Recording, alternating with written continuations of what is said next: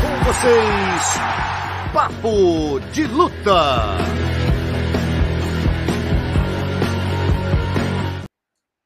Boa noite a todos, galera. Entrando no ar aqui o nosso Papo de Luta número 102. Né? Hoje, muitos assuntos. Vamos falar do UFC 288, Mark Zuckerberg lutando jiu-jitsu.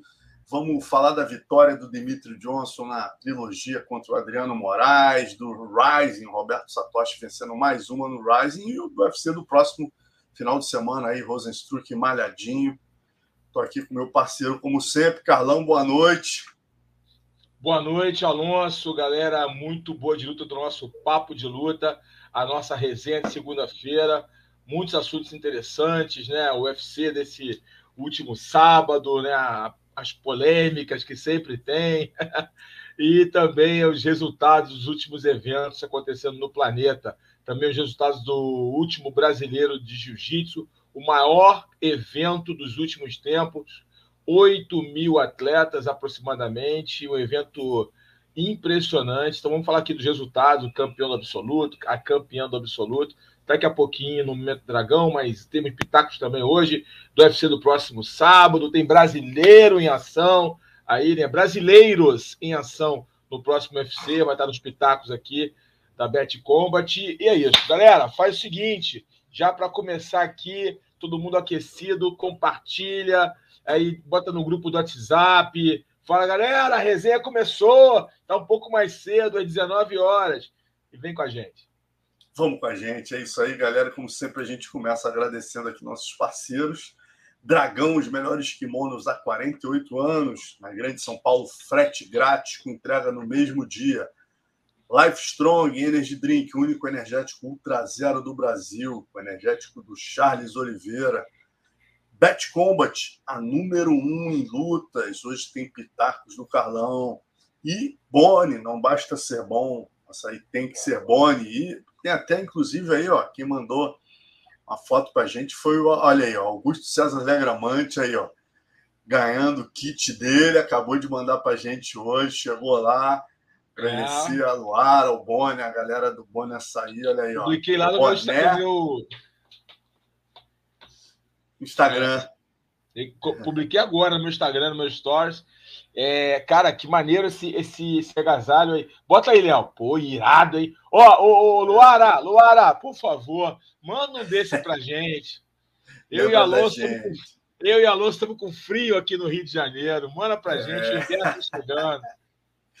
E o boné pro Alan, rapaz. O Alan, eu brinco com, com o Boni no Alan Oliveira, que trabalha com a gente, né, meu irmão? É o maior fã do boné do Boni. O boné do Alan já não é mais roxo, é um cinza claro, cara. O cara usa para tudo. O Alan vai pro casamento de boné do Boni. Então, no casamento ele vai de terno roxo e boné do Boni. Grande Alan, lendário Alan Oliveira. Vamos que vamos. Então, Começando aqui, vamos falar do UFC 288, né, rapaz? Porra, disputa de cinturão, lutaço, luta do Durinho com, com o Belal. Mas vamos começar pelo, pela luta de cinturão, Aljamain Sterling e Henry Cerrudo. Carlão, agora me deu um branco. Qual foi teu pitaco semana passada mesmo, hein? Cerrudo, Cerrudo. Cerrudo, tava contigo, também tava contigo. o Aljamain me surpreendeu, decisão. hein? Decisão, decisão, eu, eu botei decisão e Cerrudo. Durante o confronto, durante o, durante o combate, é, eu, a princípio, né, nos rounds que foram se sucedendo, eu vi quatro rounds para o Sterling e um round para o Cerrudo. Mas afirmei que o terceiro round era um round muito duvidoso, que poderia também ir para o Cerrudo. Então eu admiti, admitiria um resultado 3 a 2, né? 3 rounds a 2 para o Aljamain e 4 rounds a 1 para o Aljamain Sterling. Né? Foram, foi a minha visão. Hoje eu vi a luta de novo. E o 3 a 2 é o mais justo. 3 rounds a 2 para 3 rounds a 2 para o Cerrudo e eu acho que ele venceu o terceiro round. Não, 3 a 0 para o Sterling, desculpa, desculpa. Uhum. Para o Sterling, eu acho que ele, o Cerrudo venceu o terceiro e venceu o quinto. O primeiro, o segundo e o quarto foram do Aljaman. Isso eu vi hoje mais cedo. Eu fiquei assim, pô, mas 4x1. Eu botei 4x1 na hora, mas fiquei com 3x2 na minha cabeça. E hoje eu vi de novo e eu pontuo 3x2, 3 rounds a 2 a favor do campeão. É, rapaz, curioso, né? Ontem a gente mostrou aqui no Momento Bravo, galera, assista uma das melhores edições. O Bravo deu uma aula, explicou inclusive o sistema de pontuação por moeda que é muito legal, cara, para nós, para vocês, para o juiz, serve para todo mundo, né? Ele explicou a questão das moedas, né? A pontuação, um golpe mais forte, ser uma moeda que vale mais pontos. Então é muito didático. Assistam. Se tiver sem tempo, vai lá para o meio do vídeo, que é quando ele começa a falar sobre essa questão da pontuação de moedas. E o Bravo concordou com o Carlão também, ele achou que foi 4 a 1 inicialmente, né? E a gente ontem, é, no momento bravo, mostrando as papeletas, a gente é, chegou a uma conclusão, foi até uma pergunta de um colega que mandou, que eu não tinha observado, Carlão. É, um dos, dos juízes né, deu a vitória para o Henrique Cerrudo, o outro deu para o Aljamain, os dois outros deram para o Aljamain, mas esse que deu para o Aljamain, ele deu o segundo e terceiro round para o Cerrudo, e o quinto round, que deveria ah. ser o Cerrudo, né? Ele deu pro Aldiaman. O que, que acontece? É. Se tivesse o round certo, entre aspas, o Cerruto teria ganho, cara. Olha que parada louca. O Cerruto teria ganho a luta. É muito é. louco. Foi o Clary, foi o Clary, né? Acho que o Clary. Derek Clearly, Derek Clearly, ele mesmo. É. Derek Clear, é. Ele viajou, ele já tinha viajado em outra luta também, que eu não lembro qual é, que ele deu uma viajada também. Mas, é, é cara, eu não sei como ele defendeu esse quinto round para o Sterling. É, Difícil. Pro, eu, pro, pro, eu, eu, queria saber como é que foi a defesa desse quinto round. Porque teve um round claro para mim, foi esse quinto round e o primeiro. Assim, claro como água. Entendeu? É, o segundo também, mas o terceiro round foi demais, cara. Assim, eu realmente fiquei em dúvidas ali no terceiro round. Realmente me, me eu faço eu faço pauzinhos, né? Assim do lado assim, eu vou fazendo assim golpes que eu vou conectado e eu também tenho uma tela com percentuais, então aí eu vou vendo o que eu boto é golpes que eu sinto que, seja, que são contundentes, né? Eu nem marco qualquer golpe, só marco os golpes contundentes. Os outros golpes que são conectados eu vejo pela tela, eu vejo pelos informativos que eu recebo. E aí eu vou calculando ali é, que são os seria mais ou menos o que eu boto nos pauzinhos são os, go os golpes com as moedas maiores, né? De maior valor, de um real, de 50 centavos. Os outros eu não, eu não pontuo, porque eu fico olhando o número de golpes conectados, né? Através do, dos números dados pelo UFC. E aí eu faço meu parecer também, obviamente, pela minha experiência ali, mas em termos de grapple efetivo e strike efetivo. Então, é, foram rounds equilibrados, todos os rounds foram equilibrados, a gente também não pode aqui falar foram claros, mas alguns, alguns foram. Todos os rounds foram muito equilibrados. O Cerrudo entregou o que podia ali. Eu acho que o Sterling é que surpreendeu, uh, principalmente no que tange ao atleticismo, tá? Ele se movimentou o tempo todo, ele buscou luta o tempo todo, ele trabalhou o tempo todo. Não ficou um alvo fixo, um alvo mais fácil para o Cerrudo se aproximar e impor o seu jogo. Isso trouxe dificuldade para o Cerrudo a movimentação do Sterling foi, acho que, o ponto forte, o chute, a forma que ele conduziu a luta, as tentativas de queda, surpreendendo o Cerrudo, botando, fazendo o Cerrudo se desgastar muito nas defesas. É, cara, o, o, Sterling lutou com, muito bem, cara. Ele lutou muito bem, muito, muita, com muita solidez, entendeu? É, é um cara aí, cara. Olha, é, a cada luta ele vem se mostrando um lutador melhor. Que coisa, né, Carlão? Chegou como um campeão que era inclusive vaiado, né? Que a galera lembrava dele por aquela luta do Petrian, aquela primeira, que ele acabou ganhando ali por conta de uma, de uma burrice do Petrian, vamos combinar, né? E, e, e, cara, o cara, depois dele operar, né, você vê o que, que é uma contusão. Ele não estava performando no seu, no seu máximo, né? E aí ele opera e volta outro lutador, cara. Como ele cresceu, quer dizer, treinando a valer, né? O cara dando tudo nos treinos, jogando todo o seu potencial para jogo. O cara simplesmente ele pegou agora, olha só, na sequência, ele venceu o Sanhagen, ele finalizou o Sanhagen, que para mim é um dos caras mais duros dessa divisão, mais complicados, né?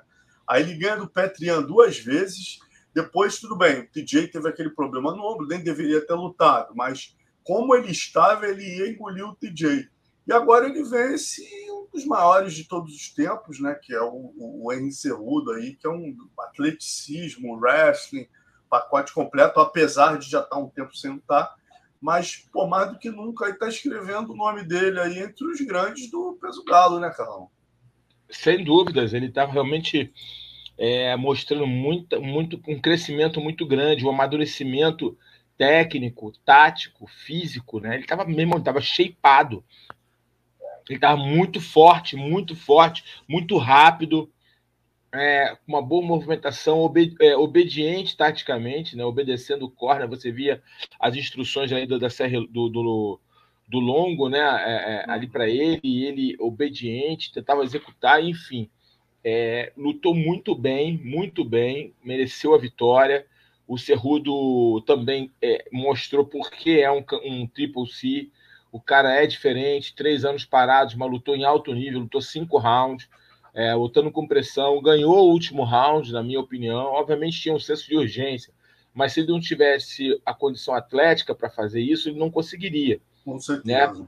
Até se poderia ter sido nocauteado, poderia ser nocauteado em muitos casos, né? O cara às vezes vai para cima com tudo é, e acaba recebendo um, um golpe e acaba entregando, né, sendo nocauteado, porque não tem aquele time dos golpes, enfim. Mas no caso dele, não vou entrar nem nessa seara. Ele, pelo contrário, ele trouxe luta, trouxe competitividade e obrigou o campeão a fazer o seu melhor.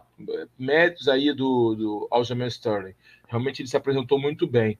É, foi uma luta bastante interessante em aspectos táticos. Né? Eu, olhei, eu olhei muito por esse lado, nos aspectos táticos, como eles iam se apresentar e o, a equipe aí, Serra Longo, tirou onda. É, e antes de falar do desafio do O'Malley, que deve mesmo ser a próxima luta, né? É, falar do, do Cerrudo, desmotivado ali inicialmente, falando até em aposentadoria, né? Dizendo que é um cara como ele é movido a, escrever história, não só né, tá lá lutando e fazendo dinheiro, ele quer escrever a história e tal, falou até em aposentadoria, mas na sequência, né, o Brandon Moreno já se colocou à disposição para subir, enfrentá-lo. O próprio Merado de Vastville, a gente já vai falar agora, também falou, pô, é, é, é ele, o próprio Cerrudo, foi na, na, nas mídias sociais, falou, Dana, me entrega a cabeça dele numa bandeja. Quer dizer, eu acho que ele repensou depois daquela frustração inicial, né, Carlão? E não faz sentido o cara com esse nível de que esse cara entrega parar agora, né? Sem dúvida, é, é, uma, é importante você colocou. É, é, emocional, né, Alonso? Eu também, quando. É, é tô, obviamente, não vou me comparar com o Cerrudo por, pelo que ele conquistou, né? Eu estou falando de lutador em geral, né? O coração do lutador. Quando você perde, né, depois de um camp, depois de tanto treinamento, você fica frustrado demais. Há uma frustração muito grande. Muito grande. Eu até fico até achando estranho quando o lutador perde e sai rindo do octógono. Eu não consigo muito bem entender isso ainda. Minha cabeça não tem essa, essa, essa maturidade. Né? Eu acho que é um absurdo.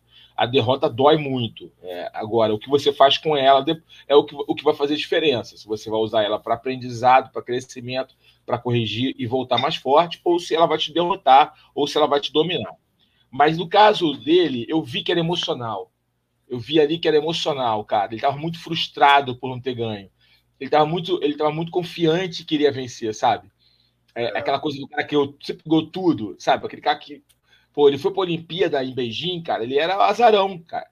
Ele não era o favorito para ganhar a medalha de ouro, entendeu? O nego, na, na, ninguém nem olhava para ele. Acho que tinha um iraniano, tinha um, um russo, um bielorrusso, algo assim. Acho que tinha uns três, quatro caras na divisão dele que todo mundo olhava. Até na seleção americana, para ganhar vaga, ele não era o cara que nego olhava. Tinha um outro cara na época que, que era o cara mais cogitado. E aí ele foi e ganhou, e foi para a Olimpíada e ganhou a Olimpíada, cara.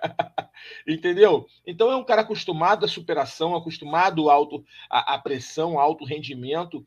É, tanto isso que Cara, você acha que lutadores do, do calibre do John Jones, entendeu? É, Dimitri Johnson, que já perdeu para ele, inclusive, vamos lá bater na porta desse cara à toa? Né, Alonso? Cara tem muito para informar, cara, muito para trazer, muito para compartilhar. O cara tem uma mente forte pra caramba. O cara tem uma mentalidade diferenciada. O cara é campeão olímpico, amigo. Olha, eu vou mal com... não comparando porque ele nunca lutou em MMA. Mas você vê, por exemplo, o Flávio Canto treinando ou passando coisa, você, pô, mano, você fica magnetizado. Porque é, é outra parada, os caras têm um outro lastro, é uma outra energia, uma outra pressão, entendeu o que eu quero dizer? É, quem treina sabe o que eu tô falando, assim, sabe? Pô, o cara olímpico é outro, é outro, é outro patamar, sabe? Outro drive, é, né? é outro drive, irmão. Me desculpe aí quem possa discordar, mas quem estuda um pouquinho de, de treinamento de, esportivo sabe o que eu tô falando. Então, cara, é, cara, um cara desse tem ainda a energia, cara. Um cara que fez um camp desse por uma. Tipo, tem a energia ainda. Parar, eu não acho que é o, o, o, o, o que ele falou isso mesmo no emocional. Tanto que depois, como você bem colocou, já surgiram dois desafios para ele: o Brandon Moreno e o Merab. E aí o Merab tem tudo uma... se provocaram muito. E há grandes chances, de, há grandes chances, chances reais, de, de, de, depois da defesa de cinturão do, contra o Sean que O'Malley, que eu acho que é muito talentoso, muito talentoso, mas eu acho que ele não está pronto para ser campeão ainda. Eu acho que o O'Malley ainda precisa de passar por alguns outros testes, precisa de mais maturidade física, maturidade estratégica. Eu acho que ele ainda ele tem muito talento, isso aí é inegável tecnicamente, mas eu tem um jogo fluido, mas eu acho que ainda falta ele alguns requisitos para ser um campeão dono consolidado, entendeu? Um campeão sólido. É, eu acho que ele não, ele não ia vencer o Aljamain na, na versão do, do Sterling que vimos agora, nas últimas lutas dele. Eu acho que o Sterling entra como favorito e irá vencer o Sean Acho que vai frustrar o O'Malley, inclusive. Mas é, é, agora, é, aí abre o precedente, abre uma brecha ali para o O'Malley, o Sterling, subir para bater na porta do, do Volkanovski. Né? É verdade. E por quê? Ele é, um galo, ele é um galo grande, né, meu irmão? Ele é um galo, é um galo compridão, com bom atleticismo, tá, a mentalidade está forte. É, ainda mais se pegar o O'Malley e amassar o O'Malley, ele vai, vai subir com a mentalidade mais forte ainda, ganhou o Cerrudo. E aí, cara, a categoria tem ali uma brecha, porque tem o Merab e aí o Cerrudo olha para o Mirab e fala: pô, peraí, mas esse cara aí eu, eu acho que dá para lutar com ele, porque o jogo dele é diferente. Ele vai querer só fazer o, o, o, o, o grappling comigo, a pressão de me derrubar, e aí eu brigo com ele. Não sei, entendeu? Se você começar a conjecturar tá, estilos e possibilidades, é, ainda tem game, ainda tem jogo, ainda tem estrada para o Cerrudo entendeu? É, ainda tem estrada, ainda tem luta para ele. Essa própria é, é, possibilidade com o Brandon Moreno, que não é muito bom, porque a gente, ele, ele se isso acontecer, acho que vai tumultuar para o Pantoja, né?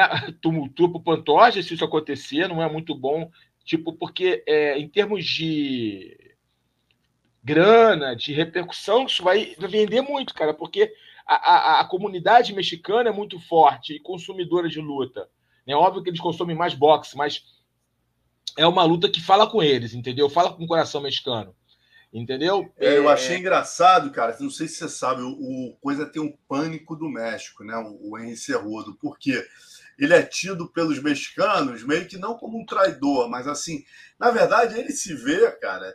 Ele tem a origem mexicana, mas ele defendeu os Estados Unidos na Olimpíada. Ele é americano, né? Americano. Então, é... e ele, pô, e ele ajudou o, o, pô, o Davidson contra o Moreno, né? E, e, ele tem um medo danado de lutar no México. Ele fala isso, né? O, porra, o próprio Érico Albarracin fala isso. E eu achei engraçado que o Moreno fez um desafio a ele e ele respondeu: Olha, podemos pensar assim, vamos ver se foi interessante para o Dani, eu aceito. Só tem uma parte do teu desafio que eu já nego de pronto. Lutar no México. Esquece isso, irmão. Esquece isso. Tipo, se quiser, a gente sai na porrada. Mas vai ser aqui nos Estados Unidos. Aí no México, nem pensar, né? Nem pensar, né? Acho que ele tem pesadelo com os mexicanos. Cara. Deve ter tido, deve ser, cara, sabe, ameaça, tá? alguma coisa é, assim. Parece que as mídias sociais, nego infernizou ele, cara, quando ele treinou o Davidson é. contra o Moreno. É.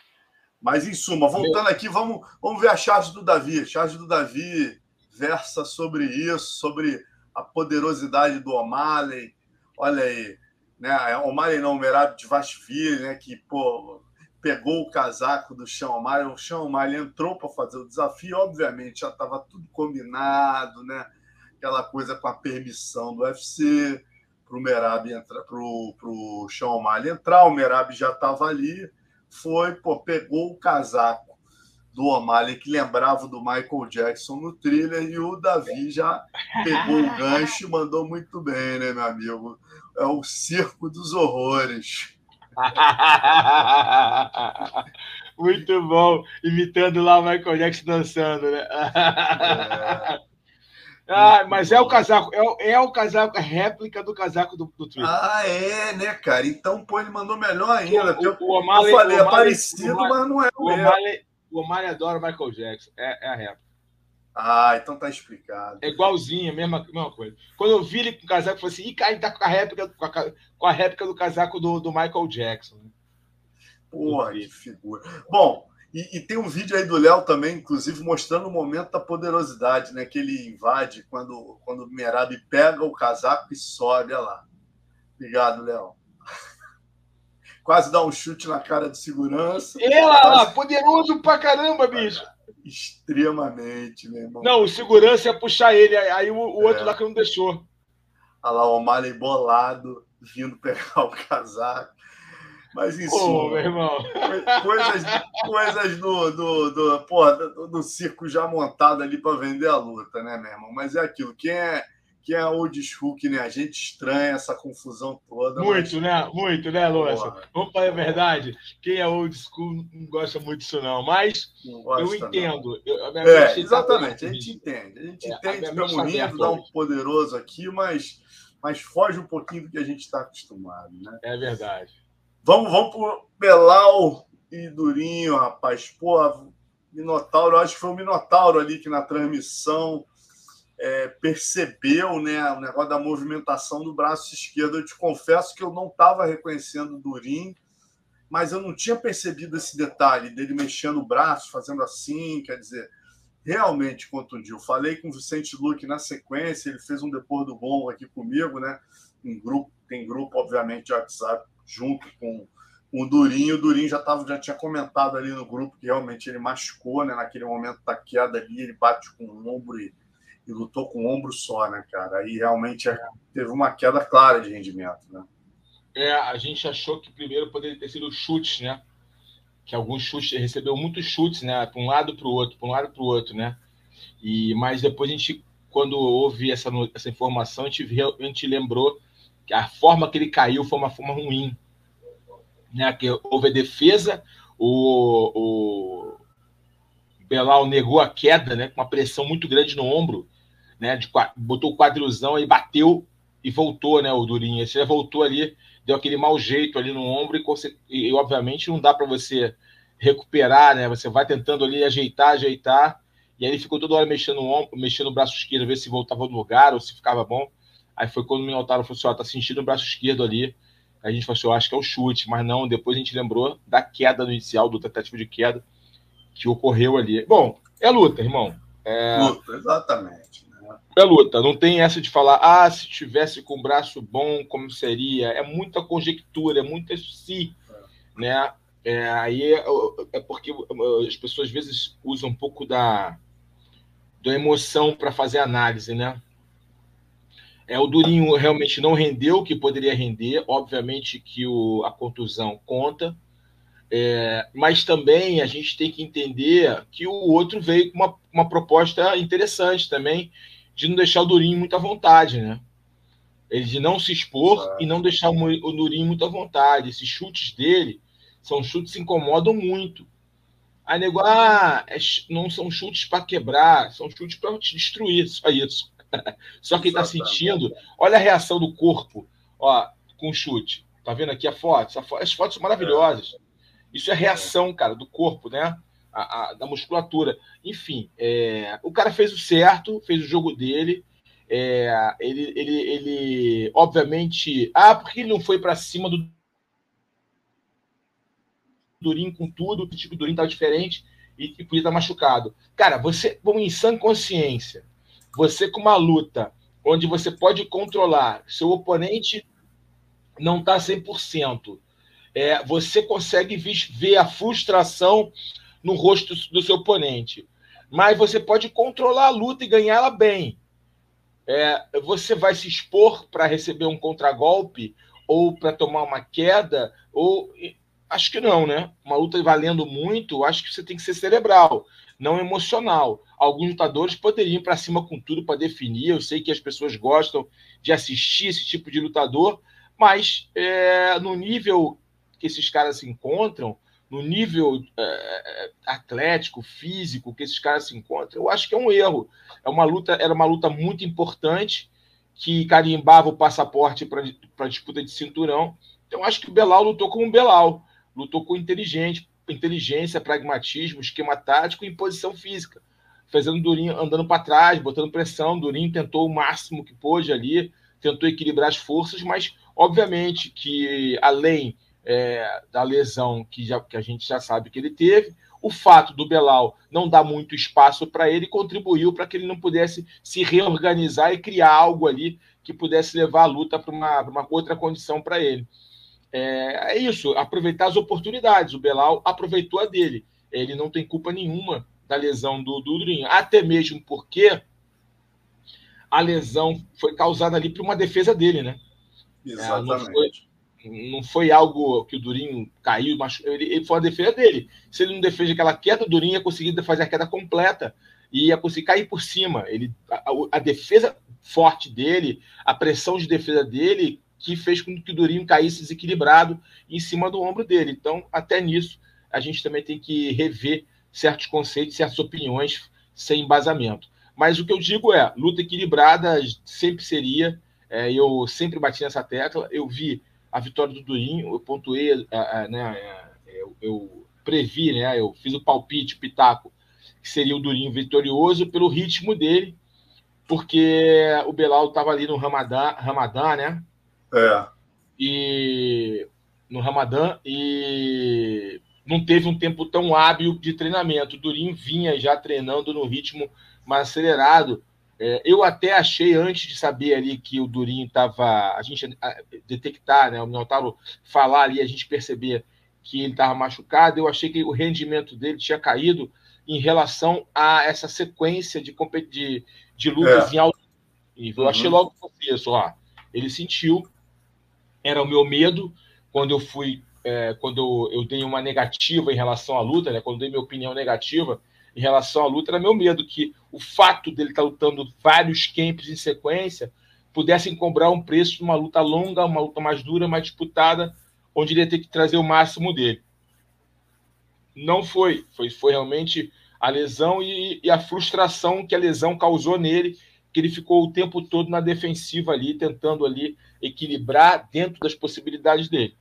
É o durinho é voltar, né? É se cuidar ali, não sei se foi uma lesão séria, ou é, cuidar das lesões. É, ele tá no bolo, Carlão, porque você para para ver, ó, o, o primeiro é o Usman, o segundo é o Kobe, que vai lutar pelo cinturão agora, terceiro o Shimaev, que já não tá mais na divisão, né? O próprio Dana disse que é, alguém desafiou ele, ele falou, cara, que ah, o que foi mesmo? Desafiou ele, falou que quer lutar com ele, vai lutar em cima. Ah, o, foi o próprio Usman o Usman chegou pro Dana e falou: não, não bota o Shimaev com borrachinha, não, bota comigo. Aí o Dana falou: você quer lutar com ele mesmo? Quer fazer essa luta? A gente pode estudar, mas é em cima. Aí o Usman repensou, né? Que o interesse. O Usman queria um catchweight, o, o Dana falou: eu não faço catchweight. Então, quer dizer, o Shimaev esquece esses três aqui. Então, é primeiro Usman, dois Colby, três seria o Shimaev, quatro Belal se mantém, quinto Durinho se mantém, e o sexto, o Rakimonov, né, cara, que tá chegando ali com força para morder o, o, o, calcanhar de todo mundo. O Durinho então, fez um aí... bom dinheiro aí, né, meu amigo? Uma sequência de três lutas, o bicho deve ter botado né, um tempo aí, vai botar o burro na é. sombra um bom tempo. Então, o que eu acho, que eu. É óbvio que a gente queria que o Durinho disputasse cinturão de novo, né? O mais breve possível. Ter um brasileiro ali nas cabeças, e eu acho que o Durinho tem jogo para ganhar do Leon Edwards. Eu acho que, inclusive, o Durinho vai fazer uma luta, uma luta mais perigosa é, com Leon Edwards do que o próprio Belal, creio eu. É, mas, é, às vezes, há males que vêm para bem, né? Talvez seja melhor ele recuperar, descansar um pouco a cabeça, o corpo, é, recuperar da lesão, curte um pouco com a família, volta devagar a fazer um camp forte, e mais para o final do ano ele volta a lutar. Porque, cara, se pensar agora, lutar agora, é, é não é interessante, porque vão dar o Rakhmanov para ele. É, Entendeu? Não, não é legal. o corpo 100%, cara. Tem que é. zerar. Pô, o cara fez três lutas seguidas, deve ter botado uma, uma boa grana no bolso. Pô, o Dana fez um elogio rasgado a ele agora. Eu tava vendo Pô, o Dana falando, cara, esse cara é muito casca grossa. Você lutar com o Belal quatro rounds com o ombro machucado. O Durinho é uma besta.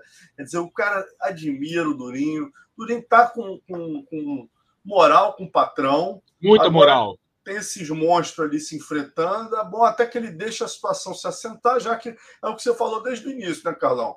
É alto risco, alta recompensa. Ou contrário, né? Ou é. uma perda grande. Foi o que aconteceu.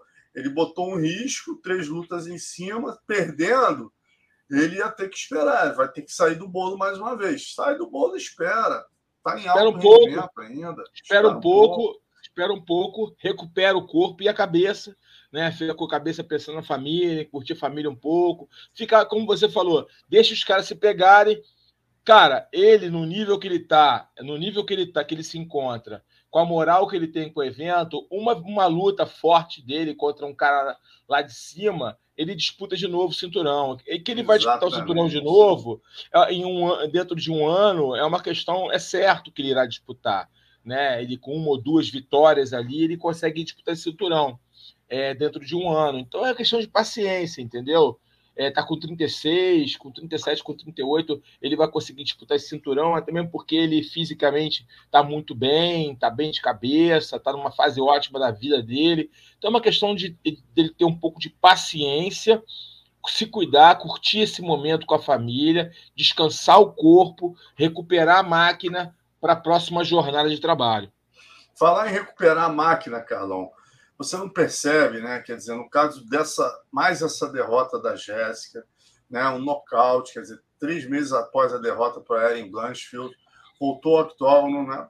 Teve uma das piores atuações da carreira. A gente sabe, é, é, vencer e ganhar faz parte, tá no, pô, lá em cima, no topo da divisão, mas a gente sabe o que a Jéssica é capaz, a gente sabe o que ela passou também, né, cara? Ela fez uma operação, parece que de lombar, e teve que fazer uma luta em cima. Ela mesmo disse numa entrevista, se eu não me engano, foi na Asia Fight, que estava com problemas financeiros e precisou aceitar a luta em cima. Né? Não, não, não, não acha que é um momento importante agora, até para o Paraná, né, que é o mestre pai dela, de repente sentar e falar: Jéssica, vamos dar um tempo agora, querida, vamos cuidar do corpo, vamos zerar a máquina, vamos botar a cabeça no lugar porque pô, alguma coisa aconteceu ali, né, Carlão? Cara, é, é, é um caso bem interessante da Jéssica. É, a Jéssica veio para o Brasil, né, morar no Brasil de novo durante um tempo. É, não sei se por questões financeiras, por causa da família, é, não sei ao certo. É, o que acontece? Estava é, treinando ah, em, em, vários lugares, entendeu? Estava que acontece, cara? Eu, eu, o que eu acho? Ela estava muito empolgada, estava com um bom corte de peso, ela não teve problema. Ela teve com a gente na bancada do, do UFC Fight Pass, estava muito empolgada, muito feliz, é, focada, assim, né, com a dieta, estava bem com o corpo dela. É, mas ela estava muito ansiosa, aí eu vou para um outro lado, tá? Muito ansiosa para a disputa com, do título de novo. Uma revanche. Com o Elisang o Elisang. Ela tava, só falava nisso. O Elisang, Elisang, Elisang. O que me pareceu na luta? Ela afobada, ela ansiosa para resolver. E aí ela ficava falando: se o patrão, se eu ganhar bem, o patrão vai ter que me dar um cinturão, me dar uma disputa, patrão.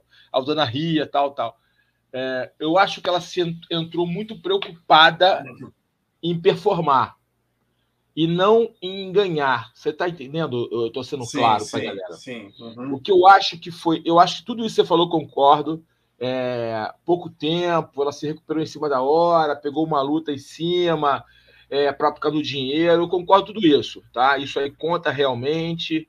Isso faz na ponta do lápis ali, isso realmente tem uma faz uma faz uma diferença. Mas eu acho que a mentalidade dela de é a minha chance de disputar o cinturão novamente agora e eu tenho que ganhar nocauteando, eu tenho que ganhar impondo um jogo, eu tenho que pressionar ela, fizeram a diferença. Ela entrou sem plano tático. Ela entrou para arrancar a cabeça da, da Shonan. Entendeu? Ela entrou para arrancar a cabeça, ficou claro isso. Ela entrou para ir para cima com tudo, para arrancar a cabeça dela. Ela não entrou para lutar, para fazer uma. Porque, por exemplo, se você vê, ela, ó, não estou comparando a Laurie Murphy, a Laurie Murphy é uma casca grossa, entendeu? É uma casca grossa, a Laurie Murphy, é, mas ela não tem a qualidade técnica da, da, da, da Shonan, né? Ela não tem. Ela não tem a mesma qualidade técnica na trocação, tal, não tem o mesmo, né, não é tão jovem quanto, né? É... Então, mas ela fez uma luta primorosa contra a Laurie Murphy, né? Na parte em pé, uma luta primorosa. Eu tô com muita técnica, com muita qualidade, aplicação tática, foi eficiente. E aí, é, o que esperávamos dela é uma mentalidade de luta nesse mesmo modelo, né? Ela havia perdido, para uma menina muito dura, né? A Blanchfield é duríssima, é, ela passou um pouco fora do radar, mas já agora está no radar já, porque a menina é boa atleta, tem qualidade pra caramba. Cara, mas eu achei que a Jéssica fosse fazer uma luta mais inteligente. Uma luta onde ela fosse pegar os erros da chinesa e usar a seu favor. Por exemplo, fazer uma aproximação um pouco mais inteligente, se movendo mais, boxeando com calma, com cautela, batia, saía. Quando a chinesa viesse para cima, porque a chinesa tem uma característica de meio que plantar e soltar golpes retos, entendeu? E ter algumas brechas no jogo de movimentação. Eu achei que ela fosse usar essas brechas para buscar o clinch, derrubar, ficar ganhando ali por pontos, dominando tal. E aí, obviamente, como ela é uma mina muito forte e tem um ground and pound efetivo, tentar um ground and pound efetivo, até mesmo um golpe duro entrar e nocautear a chinesa. Havia essa possibilidade? Sem dúvida que havia. Mas eu acho que ela fosse. Eu, eu, eu né? É, achei que ela poderia usar, fazer uma luta mais inteligente taticamente, construir a vitória. Até poderia ser uma vitória por nocaute técnico, por finalização, mas construída com um pouco mais de cautela. Era uma luta muito importante para ela. O que eu acho que entrou um ingrediente emocional dela querer um nocaute fulminante para poder impressionar o Dana e o Dana não ter como negar uma disputa de cinturão para ela. Entendeu? Eu acho, eu acho que esse ingrediente, ingrediente emocional entrou ali nesse bolo. Aí entra luta seguida, lesão, entendeu? Ela tá longe lá do Paraná, tá treinando aqui no Brasil, aquela coisa morando no sul, aí em São Paulo, aquela, né? E isso atrapalha, né? Não fica num tempo focado só lá Ela não está mais em Vegas, né, Carlão? Ela não, tá não, não, não tá. Está lá na, na, no Paraná, né? É, durante um período ela fica no Paraná, só vai voltar no ano que vem para Vegas, se eu não me engano. E quando ela estava lá em Vegas, ela ficava no PI direto lá, né? Uhum. Tinha toda uma estrutura. Eu não estou falando que seja isso, tá? Isso aí faz parte, na minha opinião, de tudo que aconteceu com ela. Eu acho que longe do, do, do mentor dela, é, longe de uma estrutura de treinamento onde é só dorme, come, dorme, come, dorme, treina, treina, come, dorme. Aí se movimenta, vai de carro para cá, vai de carro para lá, vem para cá. Eu acho que isso atrapalha o atleta. Ponto um. Qualquer um. Ela, a luta sequência, vim de lesão, aí cirurgia, enfim. Tudo isso eu acho que contribui. E aí o fato dela emocionalmente estar tá muito empenhada em fazer uma luta espetacular que lhe valesse a disputa do cinturão, acabou que trouxe elementos para a luta que ela entrou é, de forma infantil na luta. Ela foi para cima é, é, meio que desesperada e não tinha essa necessidade. Ela não tinha o porquê fazer essa tática meio que destruidora, suicida até. Ah, mas é porque a gente já fez outras oportunidades.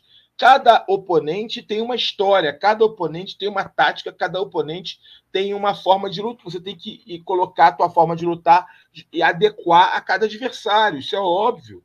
Entendeu? É óbvio isso. Você tem que saber adequar. Ela, ela gosta dessa, dessa pressão? Gosta. Mas depois que, que a Shonan tivesse sido derrubada algumas vezes, tivesse sido pressionada na grade, tivesse mais cansada, ela poderia ligar, ligar, ligar o, o, o motorzinho dela para nocautear. Que Shonan já não ia ter mais golpe de impacto, ia mais golpe, pressão, ia mais ter velocidade, não ter mais precisão. Entendeu? Mas, enfim, é, essa é a minha análise, tá? Eu acho que faltou para ela um pouco mais de calma, de controle emocional na luta. Eu acho que ela entrou muito emocionada, muito disposta a dar show e acabou sendo surpreendida por uma muito bem treinada é, atleta chinesa, muito bem treinada, muito inteligente ali, inclusive entendendo rapidamente o que, que a Jéssica tinha para ela.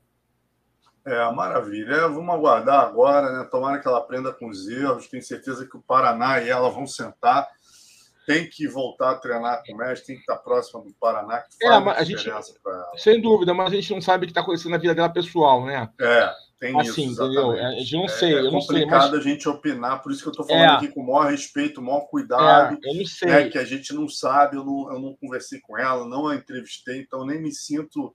É, é, apto aqui a, a, falar. Você trouxe informações aí muito mais atualizadas que você teve com ela é, no, no, entendeu? Né, na resenha, que eu, eu nem sabia disso que ela tá, que ela fez todo esse camp aqui no Paraná, quer dizer, eu acho que você fez, já matou boa fez, parte fez, da charada aí. Fez no Brasil, entendeu? Aí, cara, é, tal, não sei se tem o mesmo nível, acho que não tem, obviamente, o mesmo nível de treino que ela tem em Vegas.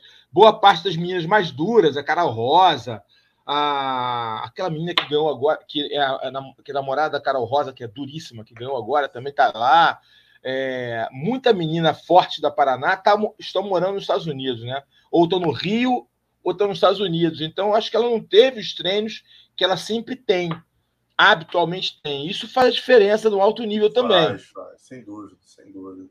Bom, vamos passar para outra luta, né? Outra é, derrota brasileira aí, dolorosa, que foi a do, do, do Kron, né, cara? A gente. É, na primeira, né, a primeira, a última derrota dele praticamente três anos atrás contra o Cub Swenson.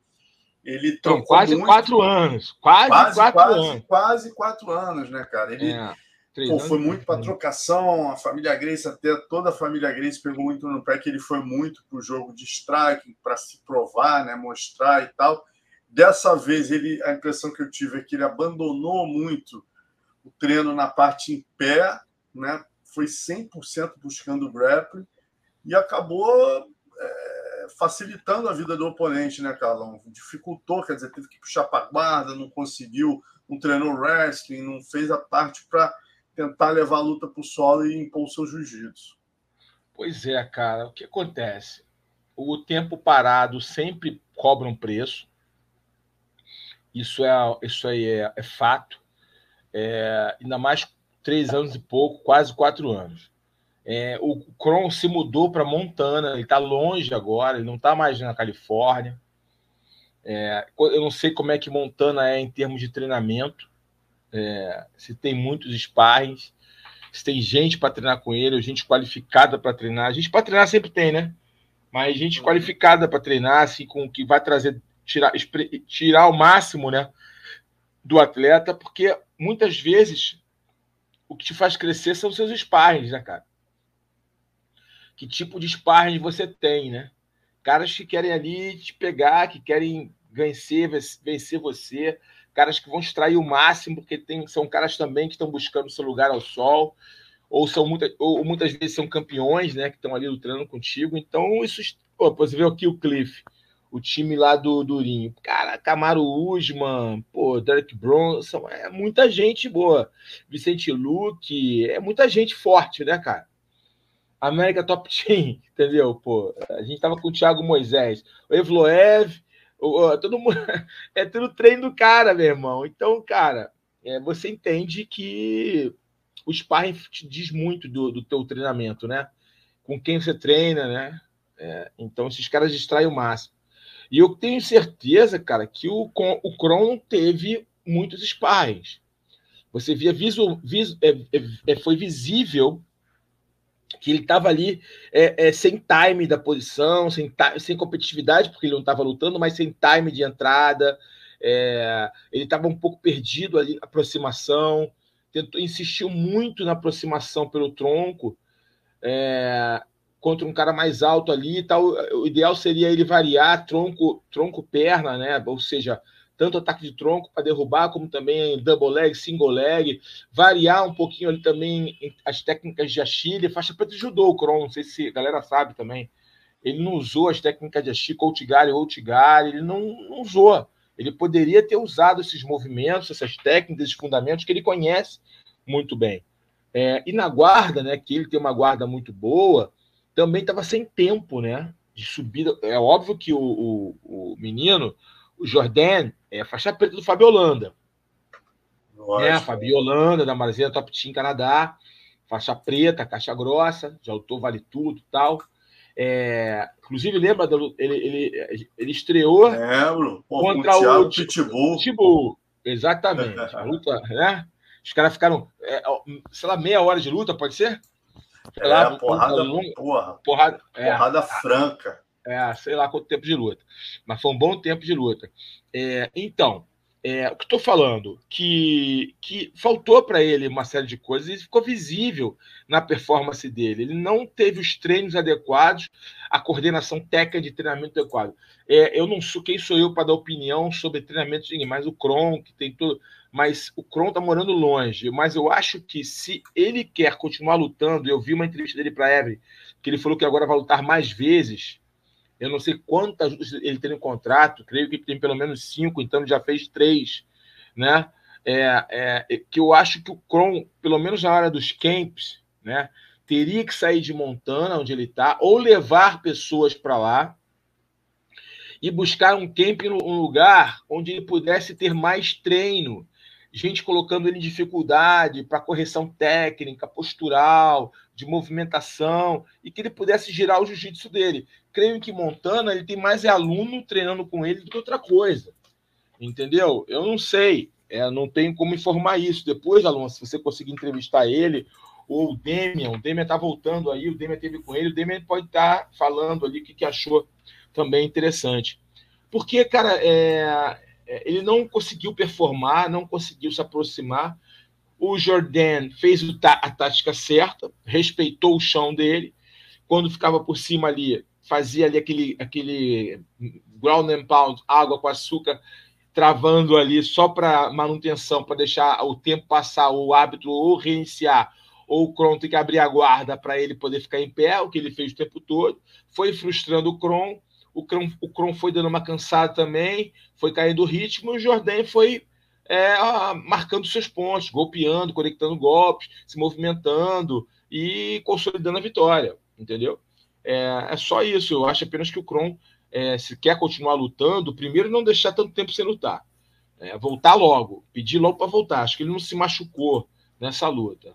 É, cumprir ali o prazo que a Comissão Atlética dá e já pediu logo para Dana, Dana, me dá um outro cara, me dá um outro cara e, e, e pede para voltar logo. Agora, eu, se fosse ele, né, é, iria buscar mais treino, ou, pelo menos no camp, entendeu?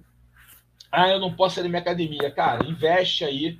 É... Vai lá treinar com os Dias, né, cara? Os irmãos Dias são amigos dele, quer dizer.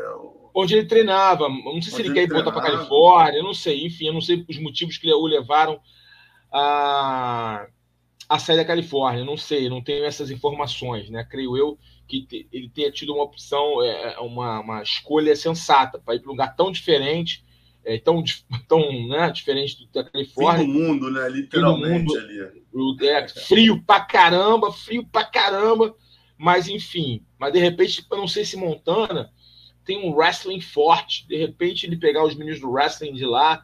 Deve ter esses lugares frios assim, nos Estados Unidos, sempre ter um, um, um um, um college, uma high school com wrestling duríssimo. Vai é lá, verdade. cara, não sei, não sei, irmão. Eu tô aqui só, só aqui conjecturando, é, dando minha opinião. O que ele precisa de treinamento? Eu acho que faltou treino para o Kron. Faltou treino, treino adequado, adequado específico para o nível que o MMA atual exige. Não estamos naquele tempo de 15 minutos, 20 minutos, 10 minutos, o cara vai cansar e você joga em cima do cansaço do seu oponente para ele errar e você pegar ele e fazer jiu-jitsu. Tempo, os tempos são outros, é outro esporte, a gente tem que entender isso. Tem gente que é saudosista, que, ah, mas aquele tempo de meia hora, esquece isso, isso não existe mais. que existe é o MMA. O MMA são três rounds de, de cinco minutos ou cinco rounds de cinco minutos. Esporte Jogar nas regras da realidade, né? Esporte extremamente intenso que você tem que, pelo menos, entender e usar modalidades eh, diferentes da sua para enquadrar no seu jogo. Então, é, ele precisa de treinamento, é a minha opinião. Ele precisa treinar de forma adequada para performar. O jiu-jitsu dele é o outro class, cara. É um jiu-jitsu acima da média. É um jiu-jitsu fora, é, fora dos padrões. Ele ganhou vários títulos mundiais, títulos de DCC. Então, isso não tem que provar Marrom ninguém. e preta, né? Marrom, Marrom e preta. Ele não tem que provar a ninguém. A gente sabe que ele tem muita qualidade no jiu-jitsu dele. Não precisa nem falar isso, que é até redundância. O que eu acho que ele precisa é, é tentar fazer do jiu-jitsu dele um mixer para o MMA, tipo o Demian Maia fez, com um brilhantismo, entendeu? Não sei, vir para o Brasil trabalhar com o Demian. Pô, o Demian é muito amigo, o Demian é um cara muito inteligente. Vir para o Brasil aqui, tem Eduardo Alonso, que é um cara que desenha muito bem treinamento. Pô, meu amigo, não sei, cara. Se eu quero lutar, é, ele, ele, ele, entendeu? Eu acho que vale o investimento. Por passar três meses aqui no São Paulo com o Demian Maia, meu amigo, eu tenho certeza que no próximo luta ele vai lutar completamente diferente e, e, e vai ser um outro lutador. É isso.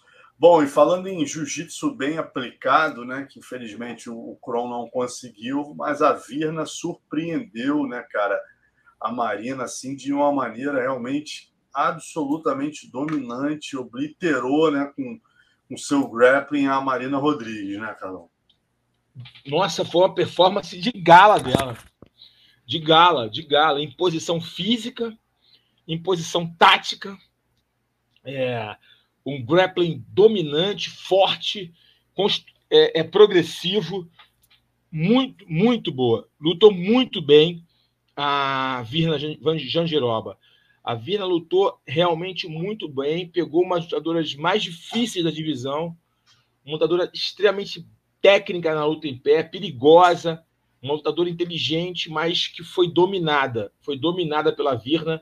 A Virna conseguiu realmente neutralizar o, o jogo da, da Marina. Marina Rodrigues. Da Marina Rodrigues. Conseguiu neutralizar, neutralizou. Impressionante, que atuação. Né? E se aproximou ali, né? já estava é, é, bem na divisão, ela tá, ela estava em nono, né? A Marina estava em quinto, quer dizer, ela subiu aí pelo menos quatro posições, né? Já está em quinto lugar aí, é, atrás da a Jéssica que estava em quarto vai perder algumas posições, né? Quer dizer, vai haver uma mudança. Xiaonan era a sexta, vai haver uma mudança aqui, mas com certeza elas ficam lá em cima. Aí tem na frente a Carla Esparza, que está grávida agora, vai é, se afastar um tempo. Rose Namayunas também está afastada. Aí tem a Amanda Lemos em terceiro, a, a Jéssica, que também, depois dessa derrota aí, não acredito que volte brevemente, né? Então, quer dizer, ela já é, fica é, ali na linha de tiro, né, Carlão? A Virna, a Virna, é, a Virna já lutou com a Amanda Lemos? A Virna, deixa eu, deixa eu ver aqui no. Deixa eu ver aqui, tá na mão. Virna. São tantas.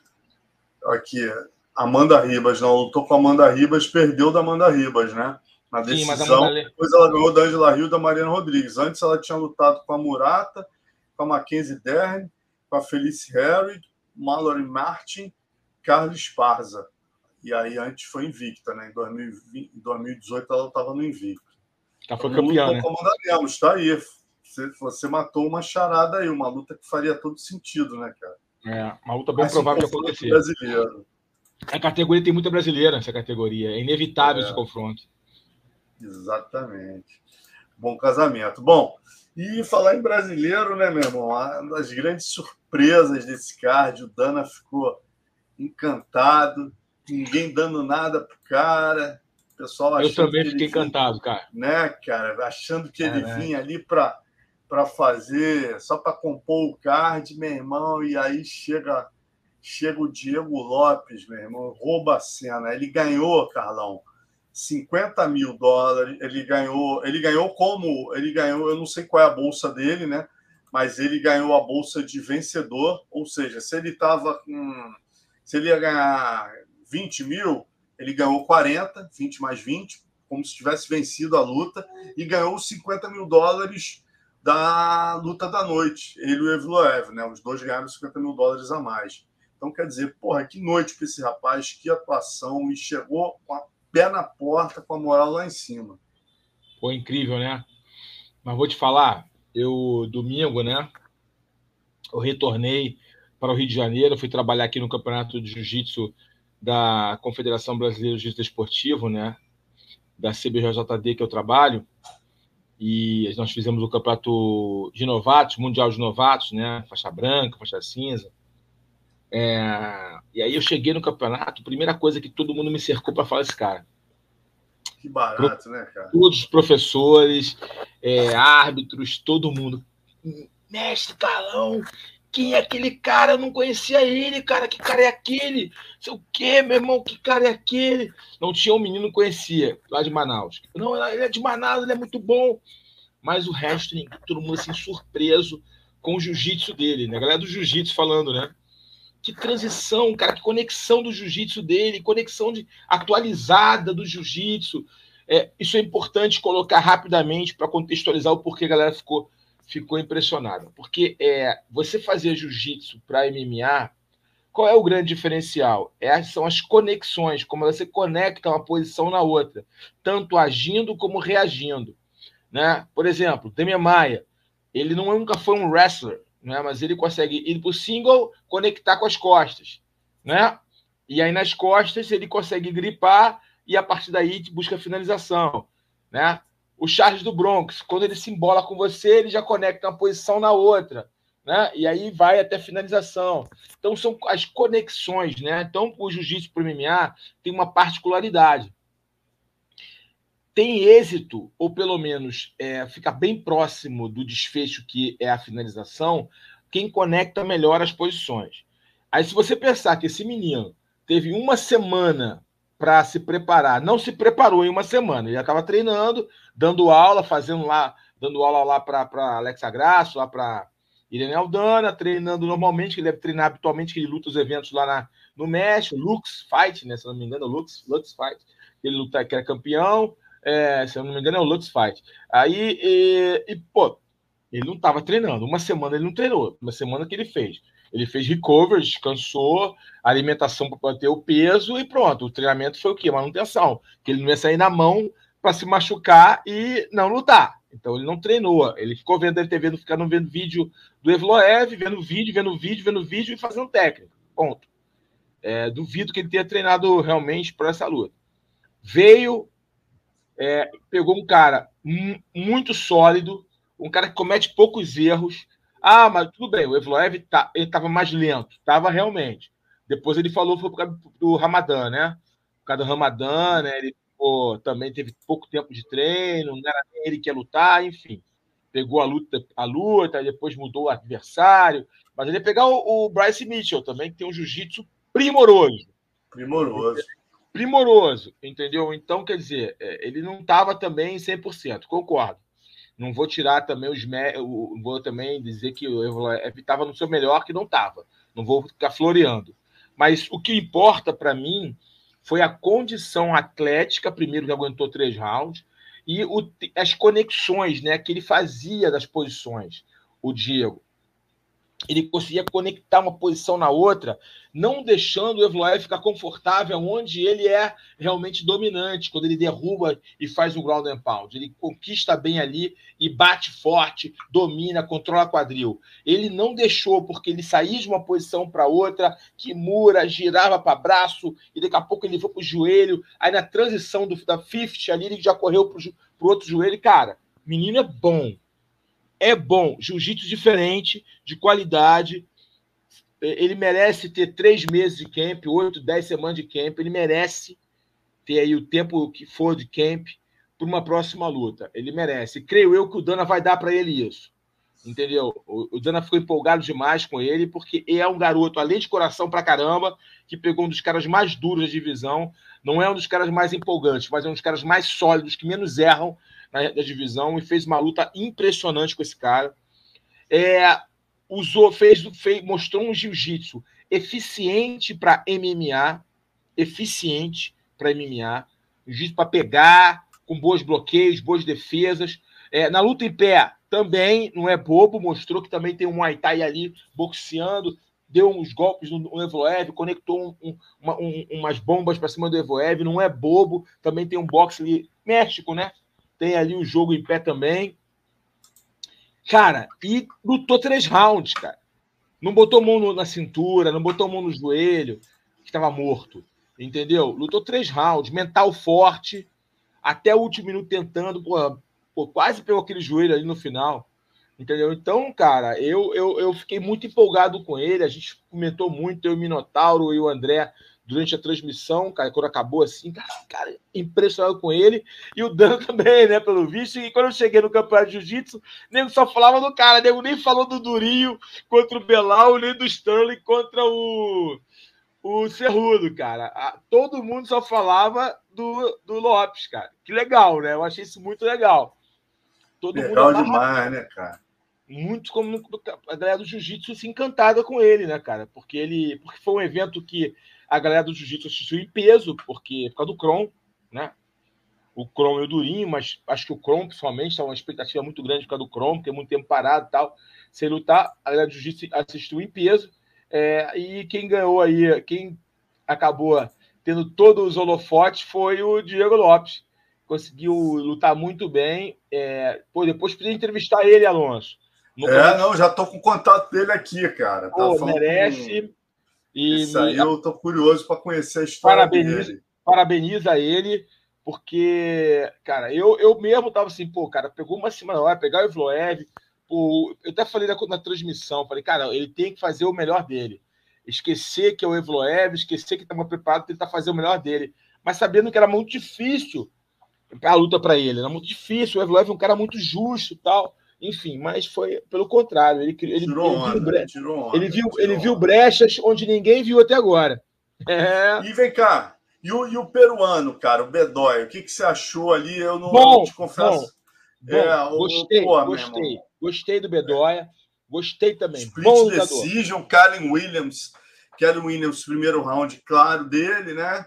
O, o Bedóia foi crescendo ali com os, com os panturrilhas, com chute na panturrilha ali, foi, foi minando, foi minando. Terceiro round, claro, do Bedói. O segundo foi o round, né? Foi exatamente o round ali para definir, que foi muito parelho, né, Carlão? É, eu, acho que o Bravo definiu bem ontem. O, o, o, o Williams, o Keus Williams, estava conectando os golpes mais contundentes ali, causando um pouco mais de é. dano.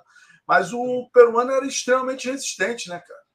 Não, é porque o Bedoya tem essa característica. Eu tinha visto algumas lutas dele anteriores, lá no evento que ele é campeão. E o que acontece? O Bedoya, ele recebe muitos golpes, mas ele absorve bem os golpes. E ele confia muito no, no, no queixo dele. Né? Ele tem um queixo duro, ele recebe golpes. Você vê, eu vi três lutas dele, e ele recebe alguns golpes poderosos. Quando ele, porque ele, tem, ele não é tão rápido mas ele, ele conecta as combinações dele e ele recebe alguns golpes de encontro, muitas oportunidades. É, e, e, acaba que ele absorve bem, ele confia muito nisso. Que ele recebe, mas ele joga mais golpes. E ele é isso, ele tem volume. Ele sempre trabalha combina combos, combos, combos, combos. E o, o Chaos Williams é um cara mais nocauteador, mas ficou frustrado pela resistência do Bedoya. Frustrou ele, ele ficou preocupado naquela luta. E o Bedoya cresceu, tecnicamente lutou muito bem. É, talvez é um outro cara que a gente precisa ver ele lutar mais. Ele tem, deve ter mais oportunidades no UFC. É um cara que precisa lutar mais, apresentar mais. Mas é um cara que eu gostei do Bedoya. Eu gostei dele. É, lutou bem, lutou bem. É, ele não é um cara que ele vai comendo pelas beiradas, né? é o estilo dele, vai, ele vai tocando, né? Pá, pá, pá, pá, pá, pá, pá. Ele vai tocando, ele não é um cara que bum e derruba. Não é o estilo dele, não é a característica dele. Ele é um cara mais de, de, de pontuando, quando derruba, faz o ground and pound, obviamente, mas impele aquele ali. É, confia muito na defesa de queda, confia muito no queixo dele e vai mordendo aqui, mordendo lá, trabalhando volume. Bedó é um dor de volume. É, eu gostei bastante dele. É, legal, cara. E o Alisquerov, hein? Alice Querov ali deu um sustozinho no início, tomou uns golpes ali. Eu falei, opa, opa. E aí, meu irmão, ele se recuperou e, e realmente conectou ali e nocauteou, né? É, é justamente ele, o Alexandrov ele tem esse problema. Problema não, não sei se é problema. Ele não começa com ritmo muito intenso, né? Ele vai, ele vai entrando na luta, né? Vai entrando na luta e, e aí ele faz aquele joguinho do Father's Plan, né? Mesmo, mesmo hoje treinando na América Top Team, ele ainda tem esse joguinho, né? Father's Plan. Ele vai ali, tan, tan, tan, tan, blue. Aí começa a pressão, né? Mais um que hoje treina na América Top Team, né? né? Imagina os treinos desses caras, meu irmão. Imagina esses treinos na América Top Pô, Team. Ah, um dia eu vou lá visitar para ver esses treinos lá, ver se o Conan dá, dá, dá permissão para ir lá ver esses treinos, cara, porque é, é impressionante esses caras, eles são diferentes. É, e, e, tomou aquele susto, mas é bem do jogo dele mesmo. Ele, ele começa mais lento até chegar naquele jogo dele, que é um jogo muito impositivo, dominante. E vimos que foi. Quando ele conseguiu botar o jogo dele, não teve jeito, batucou. Batucou. E o brasileiro também, né? O Claudio Ribeiro tinha estreado com derrota, conseguiu se recuperar. Lutou bem, lutou bem. Bela luta contra o Joseph Holmes. É, ótima luta, ótima luta. Lutou muito bem o Cláudio, é, derrubou, trouxe novos, novos, novos elementos para o jogo dele, está mais seguro, não está tão empolgado, está fazendo uma luta mais inteligente. Essa mudança para trás, para reviravolta, acho que foi muito saudável para ele. Legal. Bom, vamos passar adiante, né? Falar de outros eventos que aconteceram no final de semana. A gente teve a trilogia no ano do Demetrius Johnson aí vencendo Adriano Moraes, luta duríssima, né? Duelo marcado, como você tinha falado semana passada, né, Carlão? Marcado pelo equilíbrio ali. O Adriano até começou melhor, mas o Demetrius, impressionante, né, cara? Parece parece aquele o Mighty Mouse mesmo, impressionante, cresceu durante a luta, nos últimos rounds aí ele conseguiu é, emplacar a vitória, decisão unânime ali, né, conseguindo aí a vitória na trilogia sobre o nosso Adriano Moraes. Esse evento também teve o Sage Northcutt voltando, né, conseguindo aí é, uma finalização contra o Ahmed Mustaba, chegou a tomar um knockdown, a gente lembra que o Northcutt ele tinha sido nocauteado, né? Tava ó, um tempo longo aí fora dos rins, depois de ser nocauteado, quebrou o osso do rosto em oito pedaços, lutando né, com o Cosmo. Com o Cosmo Alexandre, né? É, o Cosmo Alexandre, né, cara? O Cosmo, logo na sequência, se aposentou, ele voltou e aí conseguiu uma bela recuperação aí, finalizando com chave de calcanhar. O, a surpresa foi o Roberto Soldic, né? Que era o campeão do KSW, pedreira máximo. O Tibal me falou por as porradas mais fortes que ele já viu na vida, que ele ajuda o Soldic, né? E o Soldic recusou uma oferta do UFC, foi para o ano e acabou aí. A primeira luta foi no contest, essa luta agora ele foi nocauteado pelo sueco Sebastian Kadestan, né? É, antes ele tinha tido esse problema aí do no contest contra o Murad Ramazanov. Então, quer dizer, não ainda, ainda não emplacando. E também, nesse final de semana, a gente teve o Satoshi, Roberto Satoshi, voltando a vencer no Rising, né?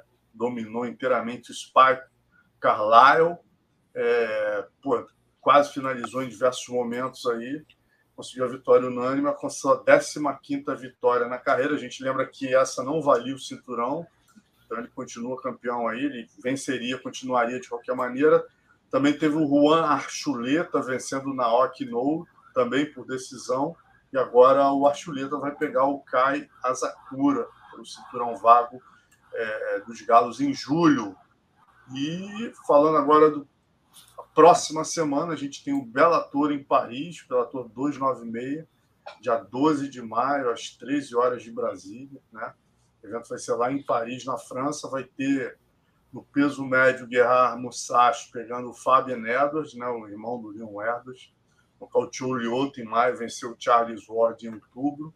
Vai pegar essa fera braba 49,8, rapaz. Que isso, o cara tem 57 lutas de MMA. Mais que kickboxing, né? Se tu botar. Eu sou fã dele, sou fã dele. Eu sou, super, sou. Eu, eu, sou suspeito para falar do, do Gegar Musashi, eu sou muito fã dele. É, é, quando ele quer lutar, amigo, quando ele tá afim de lutar, Ah, é sai de baixo. Né, Quando ele, Quando tá ele treina e entra com disposição, é, sai Hoje eu vou, é, eu vou. Essa luta eu quero ganhar. Aí, meu irmão, o cara entra, meu irmão, ele treina e, e luta, ele é, meu irmão, esse cara é muito bom. É, tem o Barnaui contra o Brett Primos, né? Francês aí lutando em casa, lutaço. E a outra luta é a volta do Douglas Limas, né? Estava numa sequência complicada aí de quatro derrotas. É, teve acho que teve uma cirurgia, né? Teve uma contusão. Vai pegar o holandês Costello Van Steens e venceu o Fábio Edwards. Então, outro lutaço aí nesse Bellator 296 que vai ser transmitido pelo combate dia 12 de maio, 12 de maio, é a próxima sexta, a partir de 13 horas, horário de Brasília. Bom, e ainda nesse final de semana a gente também tem, além do UFC, que a gente já vai falar agora no Pitacos, no dia 13 de maio, no sábado, o Robson Conceição luta novamente pelo cinturão, né? Ele que tinha perdido contra o Oscar Valdez, aquela luta que foi extremamente polêmica, né? Muito polêmica, muito. Nos Estados Unidos, pô, todo mundo pontuou para o brasileiro. Na sequência, ele realmente perdeu do Shakur Stevenson. E agora ele pega o rapaz da República Dominicana, que é, é, tem 20 vitórias, 4 derrotas, um empate, o Nicolas Polanco vai pegar aí no sábado, também transmissão do combate aí. Não sei que horas exatamente, fiquem de olho lá no, no Instagram do combate. E a gente parte agora para o Pitacos do Carlão, oferecimento Bet Combat, a única plataforma de apostas que permite que você destrinche como será a luta, né? Vitória por nocaute, finalização ou decisão em qual round e também em todo card, inclusive o preliminar. E aí a gente começa esse UFC. Vamos logo para a luta principal, Carlão. Nosso malhadinho, né, o 12 do ranking dos pesados, pegando o, o Jairzinho Rosenstruck. Né, tá vindo aí o malhadinho de uma sequência de quatro vitórias por nocaute ou finalização, né, desde que estreou no UFC. Faz aí seu primeiro main event contra o nono do ranking, o Rosenstruck, que vem de uma sequência irregular. Duas derrotas as últimas três lutas, porém, na última, né? Ele venceu, nocauteou o Chris Dawkins. É, como é que estamos aí os, os odds? Muito favorito, o Jailton Malhagomedov. É. Caramba. Olha, rapaz, é, não tem muito o que falar. É, os odds externam aí a minha opinião. Acho que o Magalhamadov, né, o Jailton Malhadinho, murro na cabeça. É, é, cara, eu, eu, vou ficar um pouco. Eu fiquei, eu, eu você me conhece, né, Alonso? São anos, né? Como lutador, comentarista, árbitro, enfim, tudo que eu já fiz nessa carreira e ainda faço. Vi muito lutador bom passar, vi muito lutador bom passar. É, uns brilharam, outros não. É, até a maior parte dos caras talentosos que eu já vi lutar não brilharam. Mas quando eu vi esse menino lutar pessoalmente, quando eu vi o Malhadinho lutar pessoalmente no último UFC Rio, é, cara, eu fiquei impressionado com ele. Não só pela forma física dele, eu fiquei pela velocidade dele, pelo rápido entendimento da distância que ele pega, é, pela explosão dele. Ele é um cara diferenciado, Alonso. Esse cara é diferente. É, eu, não, eu não me empolgo com o lutador, é pouco provável. Às vezes, quando me empolgo, geralmente é, a experiência não me faz errar e esse garoto vai chegar nas cabeças. Ele é diferente. Se ele não se perder na jornada, se ele não se perder na trajetória, se ele ficar continuar focado na missão, manter os pés sólidos no solo, esse garoto vai dar, brilhar. É diferente. Sabe quando você olha, Alonso, um lutador e vê que ele tem um brilho diferente, além das qualidades técnicas, físicas, você vê que ele tem algo diferente. Esse é o Malhadinho. Vai por mim, anota aí o dia que eu estou falando isso, que esse menino vai brilhar. E acho que ele vence essa luta, eu acho que ele vai levar para o chão. O Rosenstruck não pode, não é carta fora do baralho. O Rosenstruck é um kickboxer de qualidade, tem poder de nocaute, é um cara forte fisicamente, uma boa experiência na divisão mas eu acho que o Malhadinho vai se aproximar. O Malhadinho tem mais envergadura. O Malhadinho tem 2 metros e um de envergadura e o, o Jairzinho 1,97m, 6 Depois eu posso ver os dados com mais precisão. É, acho que ele vai se aproximar da forma correta, sem se afobar. E quando ele levar para o chão, cara, murro na cabeça. É só isso que eu posso falar. Legal. Então, passamos o primeiro aqui. Malha Domedov, por finalização, ground and pound. Aí, ó. Vai anotando as dicas do Carlão aí, galera. Aí, na sequência, a gente tem outro brasileiro, Johnny Walker, né, o sétimo do ranking dos meio pesados, pegando o Anthony Smith. É, o Johnny está vindo de vitória no primeiro round sobre o Ion Kutelab, também sobre o Paul Craig, aqui no UFC Rio. Né? E o Anthony Smith aí foi nocauteado pelo Ankalaev em sua última luta. Como é que estão os odds aí? Johnny Walker está é, como favorito. favorito. favorito. É, eu, eu, bom, eu em outra época daria para o Anthony Smith, tá? Eu acho ele mais experiente. O, ele, o Braveheart é um cara muito experiente, um cara osso duro de roer. É um cara é, difícil de ser batido, porque ele é muito raçudo. Tecnicamente, ele tem as suas limitações. Não é um lutador que enche muitos olhos, mas é um cara que entrega a luta. Mas eu acho que o Johnny Walker, nessas duas lutas, me mostrou que está um cara mais maduro, um lutador mais amadurecido. Ele é um cara grande, é um cara forte e é um cara que tem talento. Então, creio eu que o Johnny Walker irá vencer essa luta. Maravilha. Então vamos para terceiro pitaco do Carlão. Também tem brasileiros, né? Cody Stemman pegando Douglas Silva. Após duas vitórias, o Douglas perdeu para o Said Nurmagomedov na última luta na decisão. E pega agora o Stemman motivado por vitórias sobre o Ed Wineland, sobre o Luan Lacerda. Vamos aos odds, está aqui. 1,58. Nesse caso aqui, o brasileiro é zebra, Carlão. É, é zebra. O, é, o Corey é, é, vem de duas vitórias, né? Acho que isso conta, e o brasileiro vem de uma derrota, né? É o Said Nurmagomedov que venceu ele na última luta, não foi isso?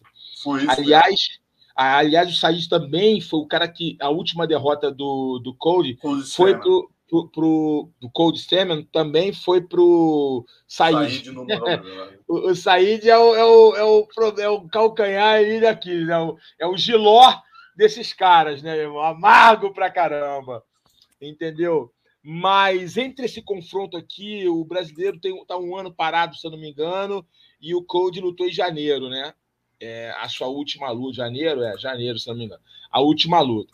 Uma luta equilibrada ali. Eu acho que o brasileiro tem um ponto forte, que eu acho que ele pode nocautear essa luta. Ele acho que ele tem aí a maior número de, de vitórias dele é por nocaute. Eu acho que ele pode nocautear o Cody.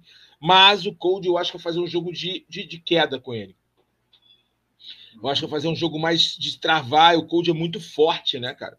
É, muito é impressionante. Muito você olha para ele, é até difícil entender como é que ele bate esse peso. Né? É, é, é, é, o, o Douglas é, da, da, Silva, né? O Douglas, é, eu, eu gosto do, do, do, do da Silva, eu acho ele um bom lutador mas eu acho que o jogo, é, se o Steman fizer o jogo que eu estou pensando que ele vai fazer, eu acho que vai ser uma luta ruim para o brasileiro. Eu acho que ele vai ficar sendo sufocado o tempo todo e não vai conseguir nocautear, não vai conseguir trazer ali uma vitória através do nocaute que ele gosta tanto.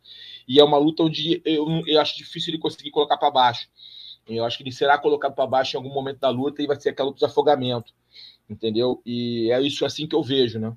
Ainda mais um ano. Não é que um ano faça tanta diferença, mas eu nem sei porque ele foi todo tempo parado. Não sei se foi contingências mesmo, falta de oportunidade, se machucou, não sei. Mas o coach está no ritmo, né? Lutou em janeiro, está no ritmo, é um cara muito positivo, vem aí motivado por duas vitórias boas. É, eu vejo o Steman como favorito também, eu concordo com os odds aí da Bet Combat. E para fechar, a gente tem a brasileira Tainara Lisboa, né? Está é, tá estreando contra a Jéssica Rose Clark. Está é, tá vindo uma sequência aí de três vitórias a brasileira no primeiro round, eventos locais. E a paulistana Tainara é, estreia no UFC aí, enfrentando a experiente australiana, tal que está no UFC desde 2017 e vem de duas derrotas por finalização. A gente está sem a arte dessa. É, a luta da.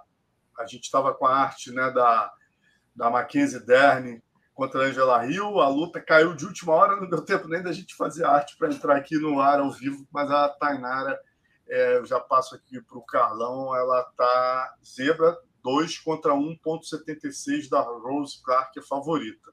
Então, então, eu tenho até um dado aqui interessante sobre a, a Tainara. Eu realmente eu, eu fui buscar mais informações sobre ela, né? Porque para a gente estudar um pouquinho a luta dela, eu vi uma luta dela agora, né? No, antes de começar o programa tal. É, ela é versada no, no Muay Thai, né? Para a galera já começar a ver que, quem ela é, caso não conheça. Ela tem sua base de luta no Muay Thai, já lutou Muay Thai profissional. E uma das lutas que ela fez, sabe com, com quem foi? Você falou, rapaz, fala você. Valentina Shevchenko. Ela já lutou com a Valentina Shevchenko, meu amigo. Perdeu na decisão. Muay Thai, Muay Thai Pro. Uhum. Contra a Valentina. A gente sabe que a Valentina é campeã mundial de Muay Thai. Isso foi em 2010. E aí, eu fui ver com quem ela já lutou. Ela já lutou no Jungle Fight, essa menina, e ela lutou no Jungle Fight contra a Norma Dumont. Perdeu para Norma Dumont, perdeu para Norma Dumont. E aí eu fui ver a luta dela, né, com a Norma Dumont, procurei a luta dela com a Norma Dumont, né? Ela perdeu para a Norma. E um, um, fato interessante, só para pontuar aqui no nosso Pitacos do Carlão, ela perdeu para a Norma e a Norma dominou ela, conseguiu vencer bem. Agora a Norma no início de carreira, né? E ela também estava no início de carreira. Agora, olha só, cara, nesse mesmo evento, olha que interessante, Alonso no Jungle Fight. Olha quem lutou no card. No mesmo card que ela lutou, teve um tal de. É, uma tal de Viviane Araújo. Ó, oh, rapaz. Lutando no mesmo card. Um, um tal de Davidson Figueiredo, lutando no mesmo card. E aí eu falei, pô, o Cleo do Seu de Abreu lutando no mesmo card. Olha como legal, Caramba. né, cara? A construção. E um tal, o homem do suquinho, Paulo. Costa, o Borrachinha, lutando no mesmo card, velho. Que loucura, Django 90. Que interessante, né, cara? Como são as coisas, né? Porra, é... Essa aí, quando você falar pro Valide, ele vai ficar emocionado. Ele vai pegar Pô, isso aqui, ele vai, ele vai pegar esse pedaço, ele vai pegar esse pedaço e colocar no, no, no, tweet, no, no Instagram dele. É. Aí, Léo, passa é... para ele, passa pro Valide aí que, porra, essa aí realmente o Diangão tirou onda, hein? Pô, a metade e... do UFC no card do Django em 2016 já. Muito legal, não é, cara? É, é, uma galera lutou ali, Norma Dumont, né? E mundo que eu falei. E, bom, e, e, e essa menina agora que a gente tá falando sobre ela, Tainara Lisboa, é versada no Muay Thai. É uma luta, é, ela tá estreando no evento. Eu, eu, eu, eu é uma luta difícil para ela, né? Vamos ver como é que é a personalidade dela na luta. Ela já é experiente, ela não tem um cartel grande, ela ficou tempos parada, assim, ela tem 5-2, né? Ela não tem um cartel tão extenso, ela não tem um cartel é, é, com muita experiência no MMA. Vai pegar uma menina que tem um cartel 11-8, né? Um cartel mais expressivo, com mais bagagem. É, vem de duas derrotas, mas, pô, cara, é, no UFC, né? A gente sabe do nível que é. Ela, ela, ela então a gente tem que entender isso. Eu, a maioria das vitórias da, da, dessa menina da Jessica Rose Clark são vitórias por decisão, mas ela tem finalizações, tem nocaute técnicos na carreira. Eu acho que a, que a, Jessica, a, a Jessica Rose Clark é a favorita. Eu acho que os odds aí da Bet Combat estão externando o termômetro da luta. Então eu, eu, eu, concordo aí com os olhos da Bet Combat, carimbo aí na Jessica Rose Clark. Uh, eu acho que a experiência dela, o volume de luta dela irão fazer a diferença nesse confronto. Maravilha, então. São, já são, a Rose Clark já tem oito lutas do UFC, quatro vitórias e quatro derrotas. Então a gente tem que respeitar, né? É, não é, ela já ganhou da Joseline Edwards, aquela que boxeia. Ela, ela já venceu a, a Paige Van Zandt, entendeu? Então a gente tem que respeitar porque é uma menina com mais experiência, entendeu? Dentro do UFC, ela tem um jogo bem sólido. É, tem brechas no jogo? Tem, com certeza tem bastantes brechas. Ela tem alguns buracos no jogo que podem ser explorados aí pela Lisboa. Não sei como é que foi o treinamento, está sendo o treinamento da Lisboa, mas pelo tempo de que, que ela teve, é, estreando no UFC, e, e ela também não é uma lutadora muito experiente. Eu acho que a Rose Clark entra como favorita para esse confronto. Maravilha, então a gente fecha o Pitacos do Carlão com essas quatro dicas do Mestre Carlão. Se quiser fazer sua fezinha na BetCombat, é só apontar sua câmera aí para esse QR Code e lá se cadastrar né, e fazer sua fezinha lá na BetCombat. Lembrando que usando o código bônus 100 você ganha 5% do seu primeiro depósito. Valeu? Fazendo apostas entre 50 e 300 reais. Boa sorte para você aí. Bom, e para antes de fechar, vamos para o momento dragão, né? O momento Opa, dragão hoje tem. Aqui. É, o momento dragão. Vamos começar o momento dragão pelo, pelo Brasil. O Carlão está trazendo informações legais aí sobre esse brasileiro meu... aí que foi histórico, né, Carlão? É um brasileiro histórico, impressionante, né? A gente trouxe até uns dados da última oportunidade, né, da, da, da Scout Grappling, né? É, cara, impressionante, cara, como o jiu-jitsu é, tá num nível muito alto. Eu tô cansado de falar isso. As pessoas, ah, o Carlão é do jiu-jitsu, ele por isso que ele tá falando isso tal. Não, tô falando isso como um amante do esporte, né? Como um amante do esporte. É, é impressionante como esse brasileiro, a vigésima edição do brasileiro, foi grandiosa, entendeu? É um evento que a gente teve é, muitos atletas, uma, uma edição muito forte, com ótimas lutas, grandes atletas disputando. Então a gente tem aí que. Ó, vou trazer números aqui em relação a números. O, até criou uma, tá criando uma polêmica, mas tipo, esse, a, foram 7 mil só para aqui para pontuar, tá? Esses dados são da Scout Grappling, tá? O pessoal está fazendo um trabalho muito bom. É, foram 7.964 atletas, quase 8 mil atletas arrecadou 1 milhão 500 mil e 27 500 mil, 1 milhão 527 mil e, é, reais é, e pagou 202 mil e 400 reais de premiação. Foram 31% de crianças, 5,6% de juvenil, né, 1 e 2, é, 26%, 26,7% de adultos, 36,4% de masters lutando, né?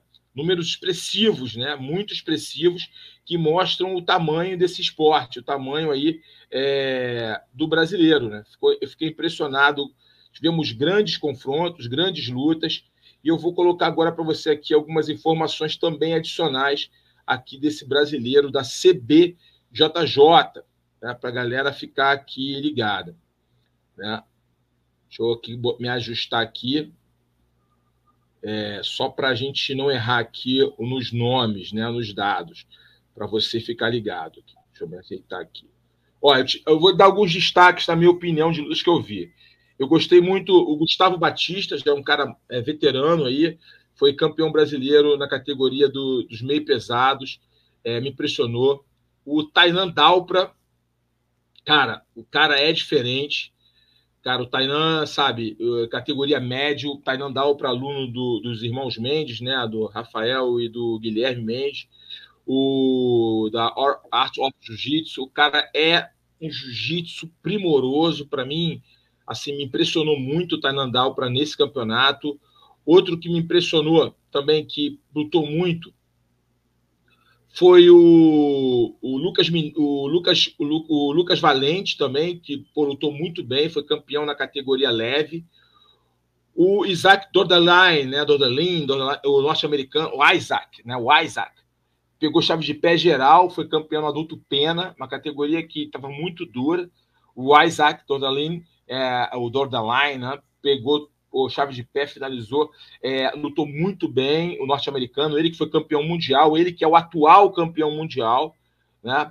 É, tivemos também o Diogo Reis, aluno lá do Melco Galvão, é, foi campeão na pluma, o moleque realmente é uma fase maravilhosa, ganhou. O Lucas Pinheiro, campeão na Galo, o outro brabo, brabo, luta muito. É, na categoria feminina, assim, a gente teve mais uma vez, né, a incansável, a dominante é, é, Gabi Peçanha, campeã super pesado, é, impressionante. É, é, a Camille Silva, campeã no pesado. Cara, muita gente boa, assim, sabe? Impressionante. A Maria, a, a Malia Jaziak, né? É, Mali Jaziak, campeã também. Ela foi campeã na categoria meio pesado, venceu a luta. Cara, é... outra campeã, a Andressa é, Sintra, foi campeã brasileira na categoria dos médios também lutou muito bem. Super campeã, né? A super campeã Luísa Monteiro, campeã leve, né? incansável Luísa Monteiro, super campeã com diversos títulos, títulos mundiais, pan-americanos, europeus.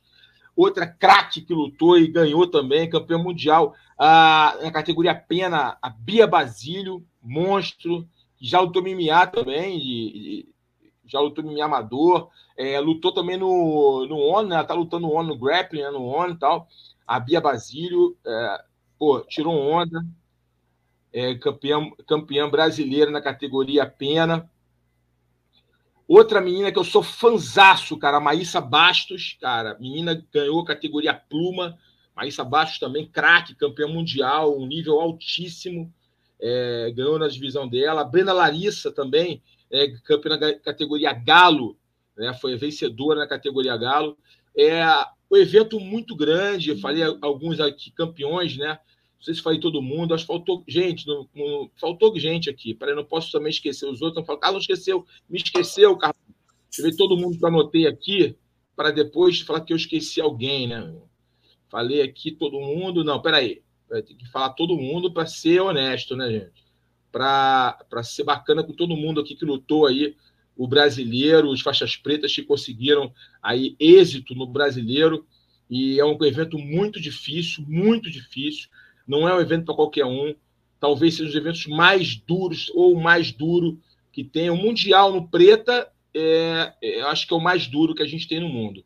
E logo seguido o brasileiro. Nas coloridas, o brasileiro é aí na categoria pesado, eu não posso esquecer ele, Felipe Andrew, uma fase maravilhosa. O garoto foi vice-campeão agora nesse super torneio do BJ Stars, né? Perdeu com o Eric Muniz na final, moleque duríssimo, mas tem lutado vários campeonatos no circuito lá norte-americano, ganha tudo. Felipe Andrew foi o campeão na adulto pesado, o cara um moleque é brabo, habilidoso, técnico.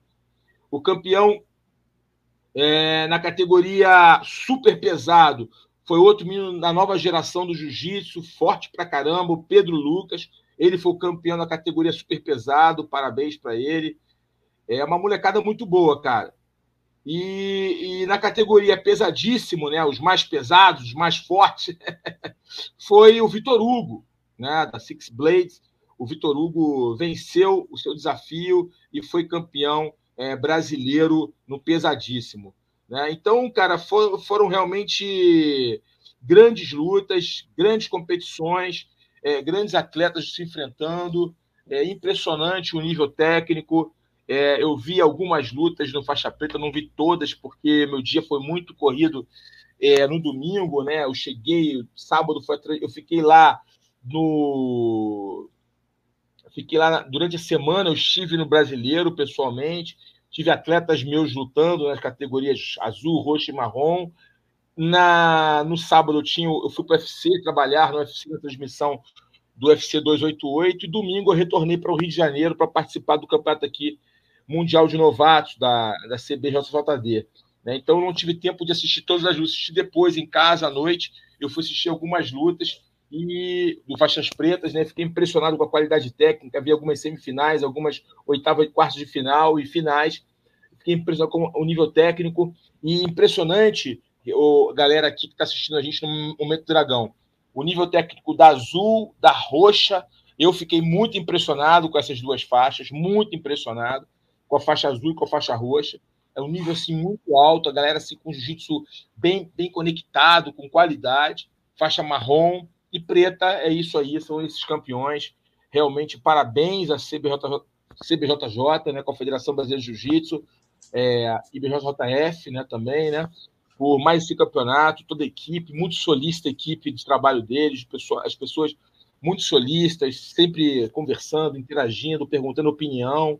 Eu fiquei, foi muito bacana, grandes nomes lá, encontrei grandes nomes do jiu-jitsu, grandes personalidades, grandes amigos do passado. Então, é, foi um evento, foi um sucesso. E agora eu, eu vou fazer um coro aqui, só para terminar o Momento Dragão, em relação ao que o professor Melk Galvão, né, pai aí do Mica Galvão, professor Melk Galvão falou. É, eu acho que está na hora, eu sei que tem as questões financeiras envolvendo, né, o dólar para o real, né, o valor do dólar para o real, é, é, até não dá nem para conversar, né?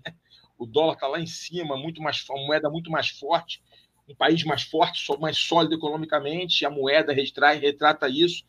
Então, é, obviamente, mais, cara, seria interessante a CBJJ, a IBJJF estudarem a possibilidade é, de trazerem pelo menos aí a cada dois anos, cada três anos, o Mundial para o Brasil. Nós temos a Arena do Rio de Janeiro, é uma arena, a Arena Olímpica 1, uma arena muito, uma ótima estrutura. É, a rede hoteleira na, região, uma rede hoteleira muito boa. Eu acho que seria bem interessante, porque tem muitos atletas de qualidade, principalmente nas faixas coloridas, que não têm condições de viajar para os Estados Unidos. É, é um custo alto, é difícil do dólar o real, ainda tem o, o, o empecilho da, da, da, da, do visto, né? Que a gente sabe que não é fácil pegar o visto, um custo alto. É, não sei, eu acho que deviam pensar com carinho né? Eu sei, não sei se a minha voz tem, tem peso, mas é apenas a opinião de um cara que vive e respira o esporte. Eu gostaria que eles pensassem na possibilidade. É, ah, mas aí o pessoal fala muito. Ah, ah, mas é porque o dólar não tem como comparar. Botar 5 mil atletas vão ganhar um triplo. Mas será que é só o dinheiro que importa? E o fomento ao esporte? E o crescimento do esporte? e privilegiar um país que deu origem a tudo. Então, é, é, é só essa minha, minha colocação. Eu acho que o nível que se encontra essa organização, o nível de estrutura, o nível de qualidade de trabalho que eles têm é muito alto, de experiência. Né? São caras que fazem evento com, primo, com primazia, com qualidade lá em cima, eventos de alto nível. Eu acho que, que a, a confederação é sólida para buscar patrocinadores de altíssimo gabarito patrocinadores que estão em esportes como tênis, é, entre outros esportes. Eu acho que é, o jiu-jitsu fala com a família, um banco, entendeu? Uma fábrica de automóveis, porque o jiu-jitsu fala com a família. Então não é só o atleta que está ali, o impacto criado com a família. Barueri, onde foi realizado o brasileiro, não tinha, não tinha hotel, cara. Na região em São Paulo, ali próximas, as imediações, né?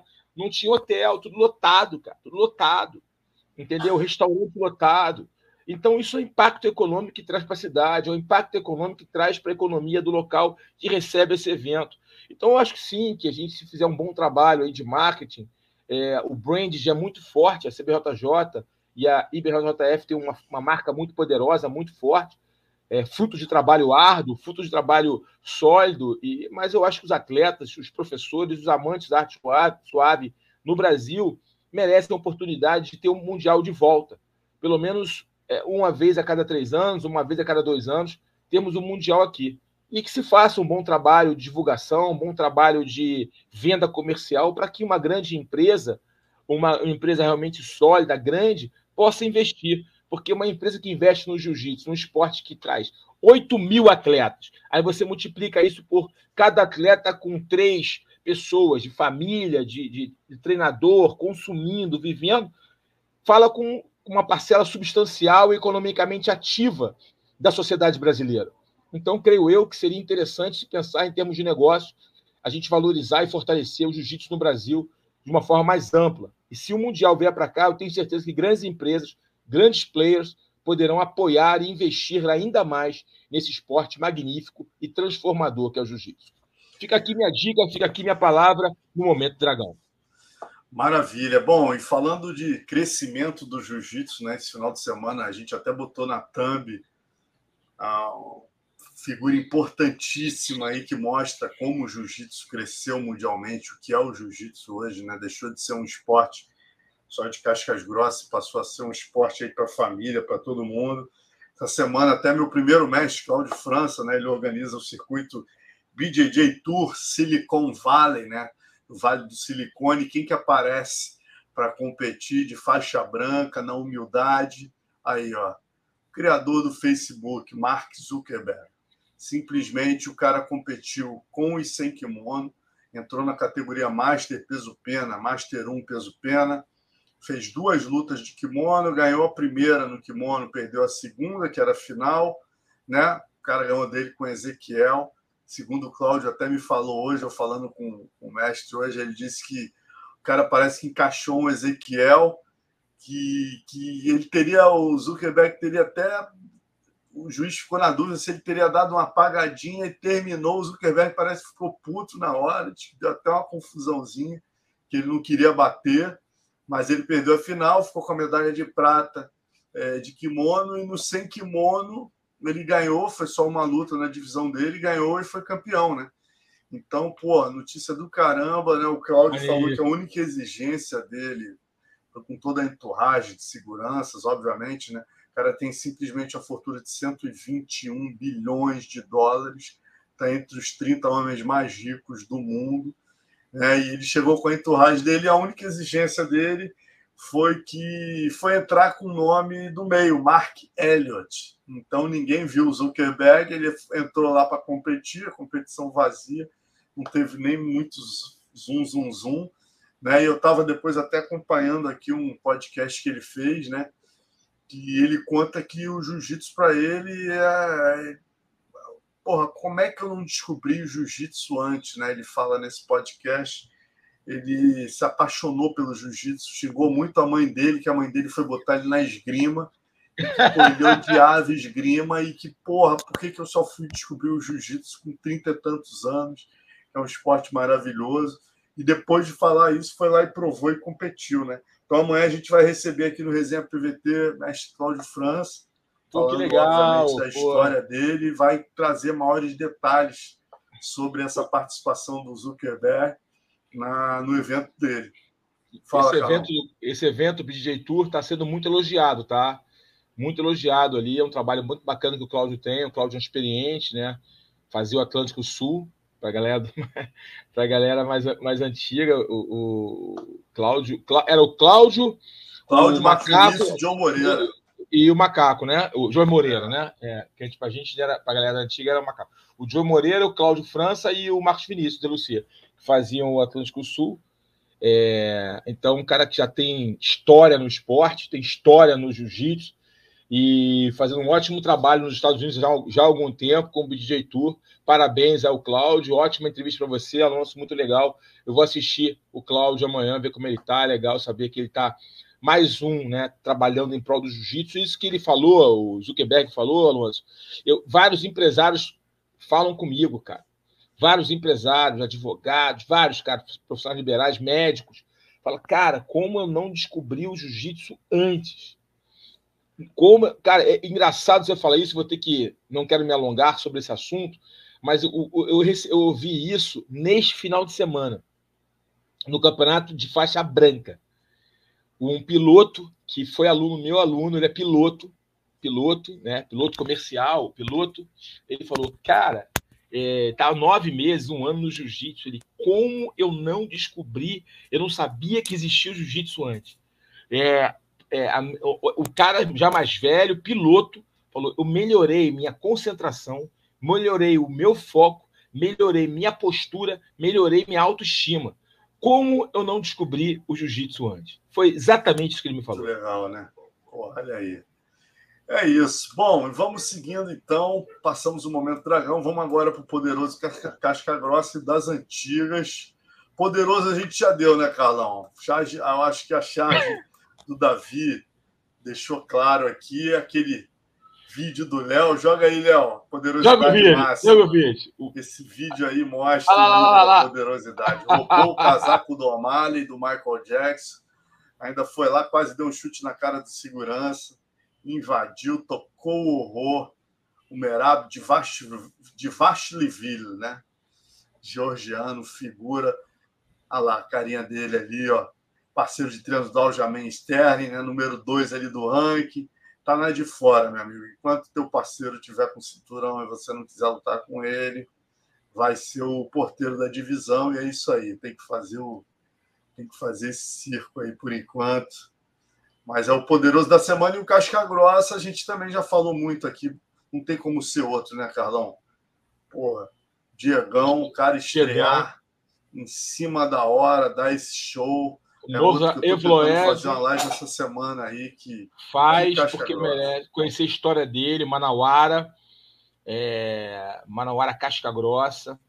É, merece que o público o conheça melhor, entendeu? E, e pergunta para ele esse estilo desse cabelo dele ali, é, é, é né? É. Esse, é. Essa franja ganhou, que ganhou a tua. Aí, Cal, é, Cal, Cal, Cal. Dos bons tempos, né?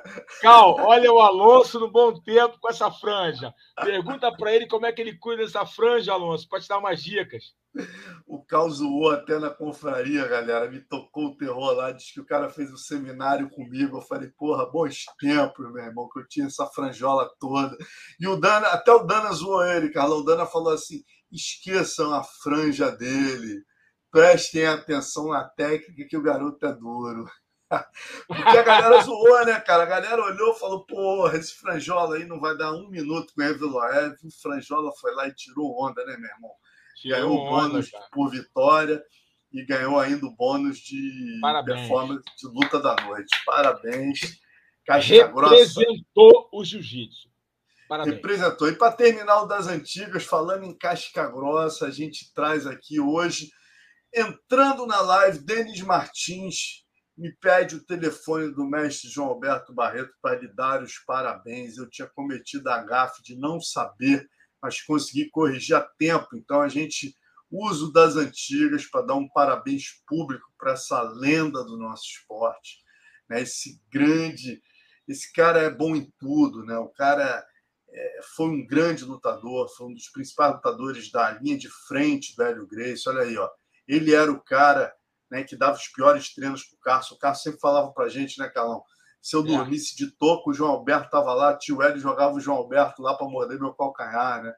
E, e, o João Alberto era realmente ali o, o número dois, ali o Carson era o principal representante e foi o grande nome, lutou, representou a família Grace no Heróis do Ringue, né? Durante um ano e meio lá invicto, no programa de invicto. Invicto né, invicto, era o cara que o Hélio Gracie realmente tinha um carinho muito especial. E depois, depois de todo sucesso como lutador da linha de frente da família Grace, ele se formou advogado, psicólogo, teve participação fundamental na ajuda ao Rório aí no UFC 1, ele foi um dos árbitros, ele o Hélio Vigio, né? Foram os árbitros aí escolhidos. Então, o João Alberto é um cara, e depois ele ainda ajudou os lutadores. Olha aí, ó, João Alberto pinta de campeão. Quando ele surgiu né, nas manchetes no jornal aí como um novo fenômeno da família Grace. E nessa fase nova também levou lutadores, começou a empresariar lutadores, levou o pequeno para o Chotô, levou vários lutadores lá para fora, fez eventos no Brasil. O próprio Big John está aí com ele nessa foto, reconheceu na né, entrevista a mim, a outras entrevistas, ele falou: foi o João Alberto que me fez ser árbitro, quando eu vi a preocupação dele né, com o lado humano, que mesmo não tendo regras, quando ele percebeu que o Tyler Tully perdeu o dente e ele, pelo lado humano, ele interrompe a luta, aquilo ali me levou a, a buscar o caminho da arbitragem, né? graças à seriedade desse, desse grande profissional que é o João Alberto. Ele teve a oportunidade esse dia aí, no Bitet Combat, de contar essa história para o João Alberto. Então tá aqui nossa homenagem. Além de tudo, esse cara ainda lançou ó, esses livros aqui, Psicologia do Esporte, para atletas de alto rendimento. E esse aqui, ó, do Vale Tudo Brasileiro ao Mixed Martial Arts, livro que eu tive a honra aqui de prefaciar, né, onde ele conta parte da história e faz uma análise do jiu-jitsu, do caminho que o jiu-jitsu está levando no MMA, em suma. Mestre João Alberto é uma lenda do esporte, é um cara que continua ativo. Teve a homenagem ao Valdemar Santana, a, a Valdemara ligou para a gente, né, Carlão? Pô, seria tão bom se pudesse levar o João Alberto. Eu falei, olha, ele estava ele tava se recuperando de uma operação, mas aí eu falei, pô, eu acho difícil, Valdemar, ele está se recuperando, né? ele está até andando com muleta nesse momento e tal. Liguei para ele, ele, Marcelinho, passe aqui, que horas? Que horas você passa aqui para me pegar? Foi com a gente lá para Lapa, né, Carlão? Não, ele é lá. é demais, né? Ele é demais. Ele é demais. Ele é demais. É demais. É, e outra coisa também, né? Ele, eu, minha carreira também, assim, ele que fez o evento lá que eu me consagrei, né? Aquele torneio é, de oito lutadores, três da noite, né? Ele que fez aquele Wire Fighter, né? O, o VF, ele junto com o japonês, era uma, uma coprodução Brasil versus Brasil e Japão. Então, aí você bem colocou, ele abriu as portas do, do Japão para muitos brasileiros. Foi através dele que o jiu-jitsu e a luta livre começaram a conviver de forma harmônica nos eventos. Então, o João Alberto Barreto é realmente um ícone do nosso esporte, não só do jiu-jitsu, do vale tudo, né, também. Deu o pontapé inicial, como você bem colocou aí nas fotos, contou um pouco a história. E para quem tem oportunidade de conhecer o João Alberto, né, bater um papo com ele, sabe como ele é um cara extremamente erudito, é um cara realmente com nível de conhecimento e sabedoria acima da média.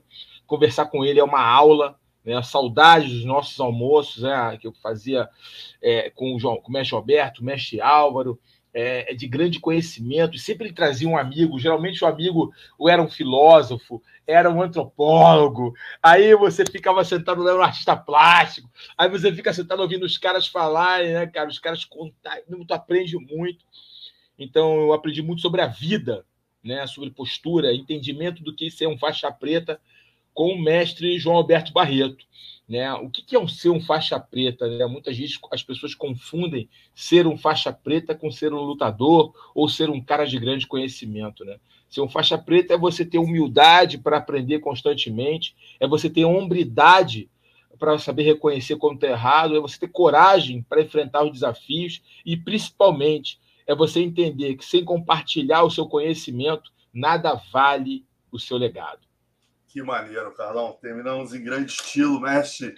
Parabéns para o senhor. Não dei pessoalmente, estou dando aqui ao vivo para todo mundo. Eu e o Carlão dando os parabéns merecidos. Aí, o, senhor, o senhor não gosta que a gente fale idade, eu nem pesquisei. Nem fala idade. É, eu só disse que não quer saber. Oh, idade, idade que interessa é o que a gente escreveu, a gente está respeitando aqui.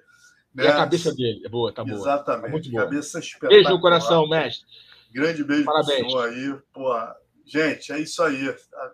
Semana que vem estamos aqui novamente, segunda esperando vocês. E essa semana aqui tem tem live, vai ter o Glover na quarta-feira, né? A gente Cláudio França amanhã. Vou conversar também com, com o Diego Lopes. Valeu, eu passo para vocês no decorrer da semana quando será a entrevista. Falou, prazerzaço aqui estar com vocês aqui toda segunda. A gente aguarda vocês aqui segunda que vem, não é isso, Carlão? É isso, até segunda-feira que vem com mais informação, muito bate-papo na melhor resenha da sua segunda-feira. Vem com a gente, papo de luta. Valeu. Valeu, galera. Boa noite para todos.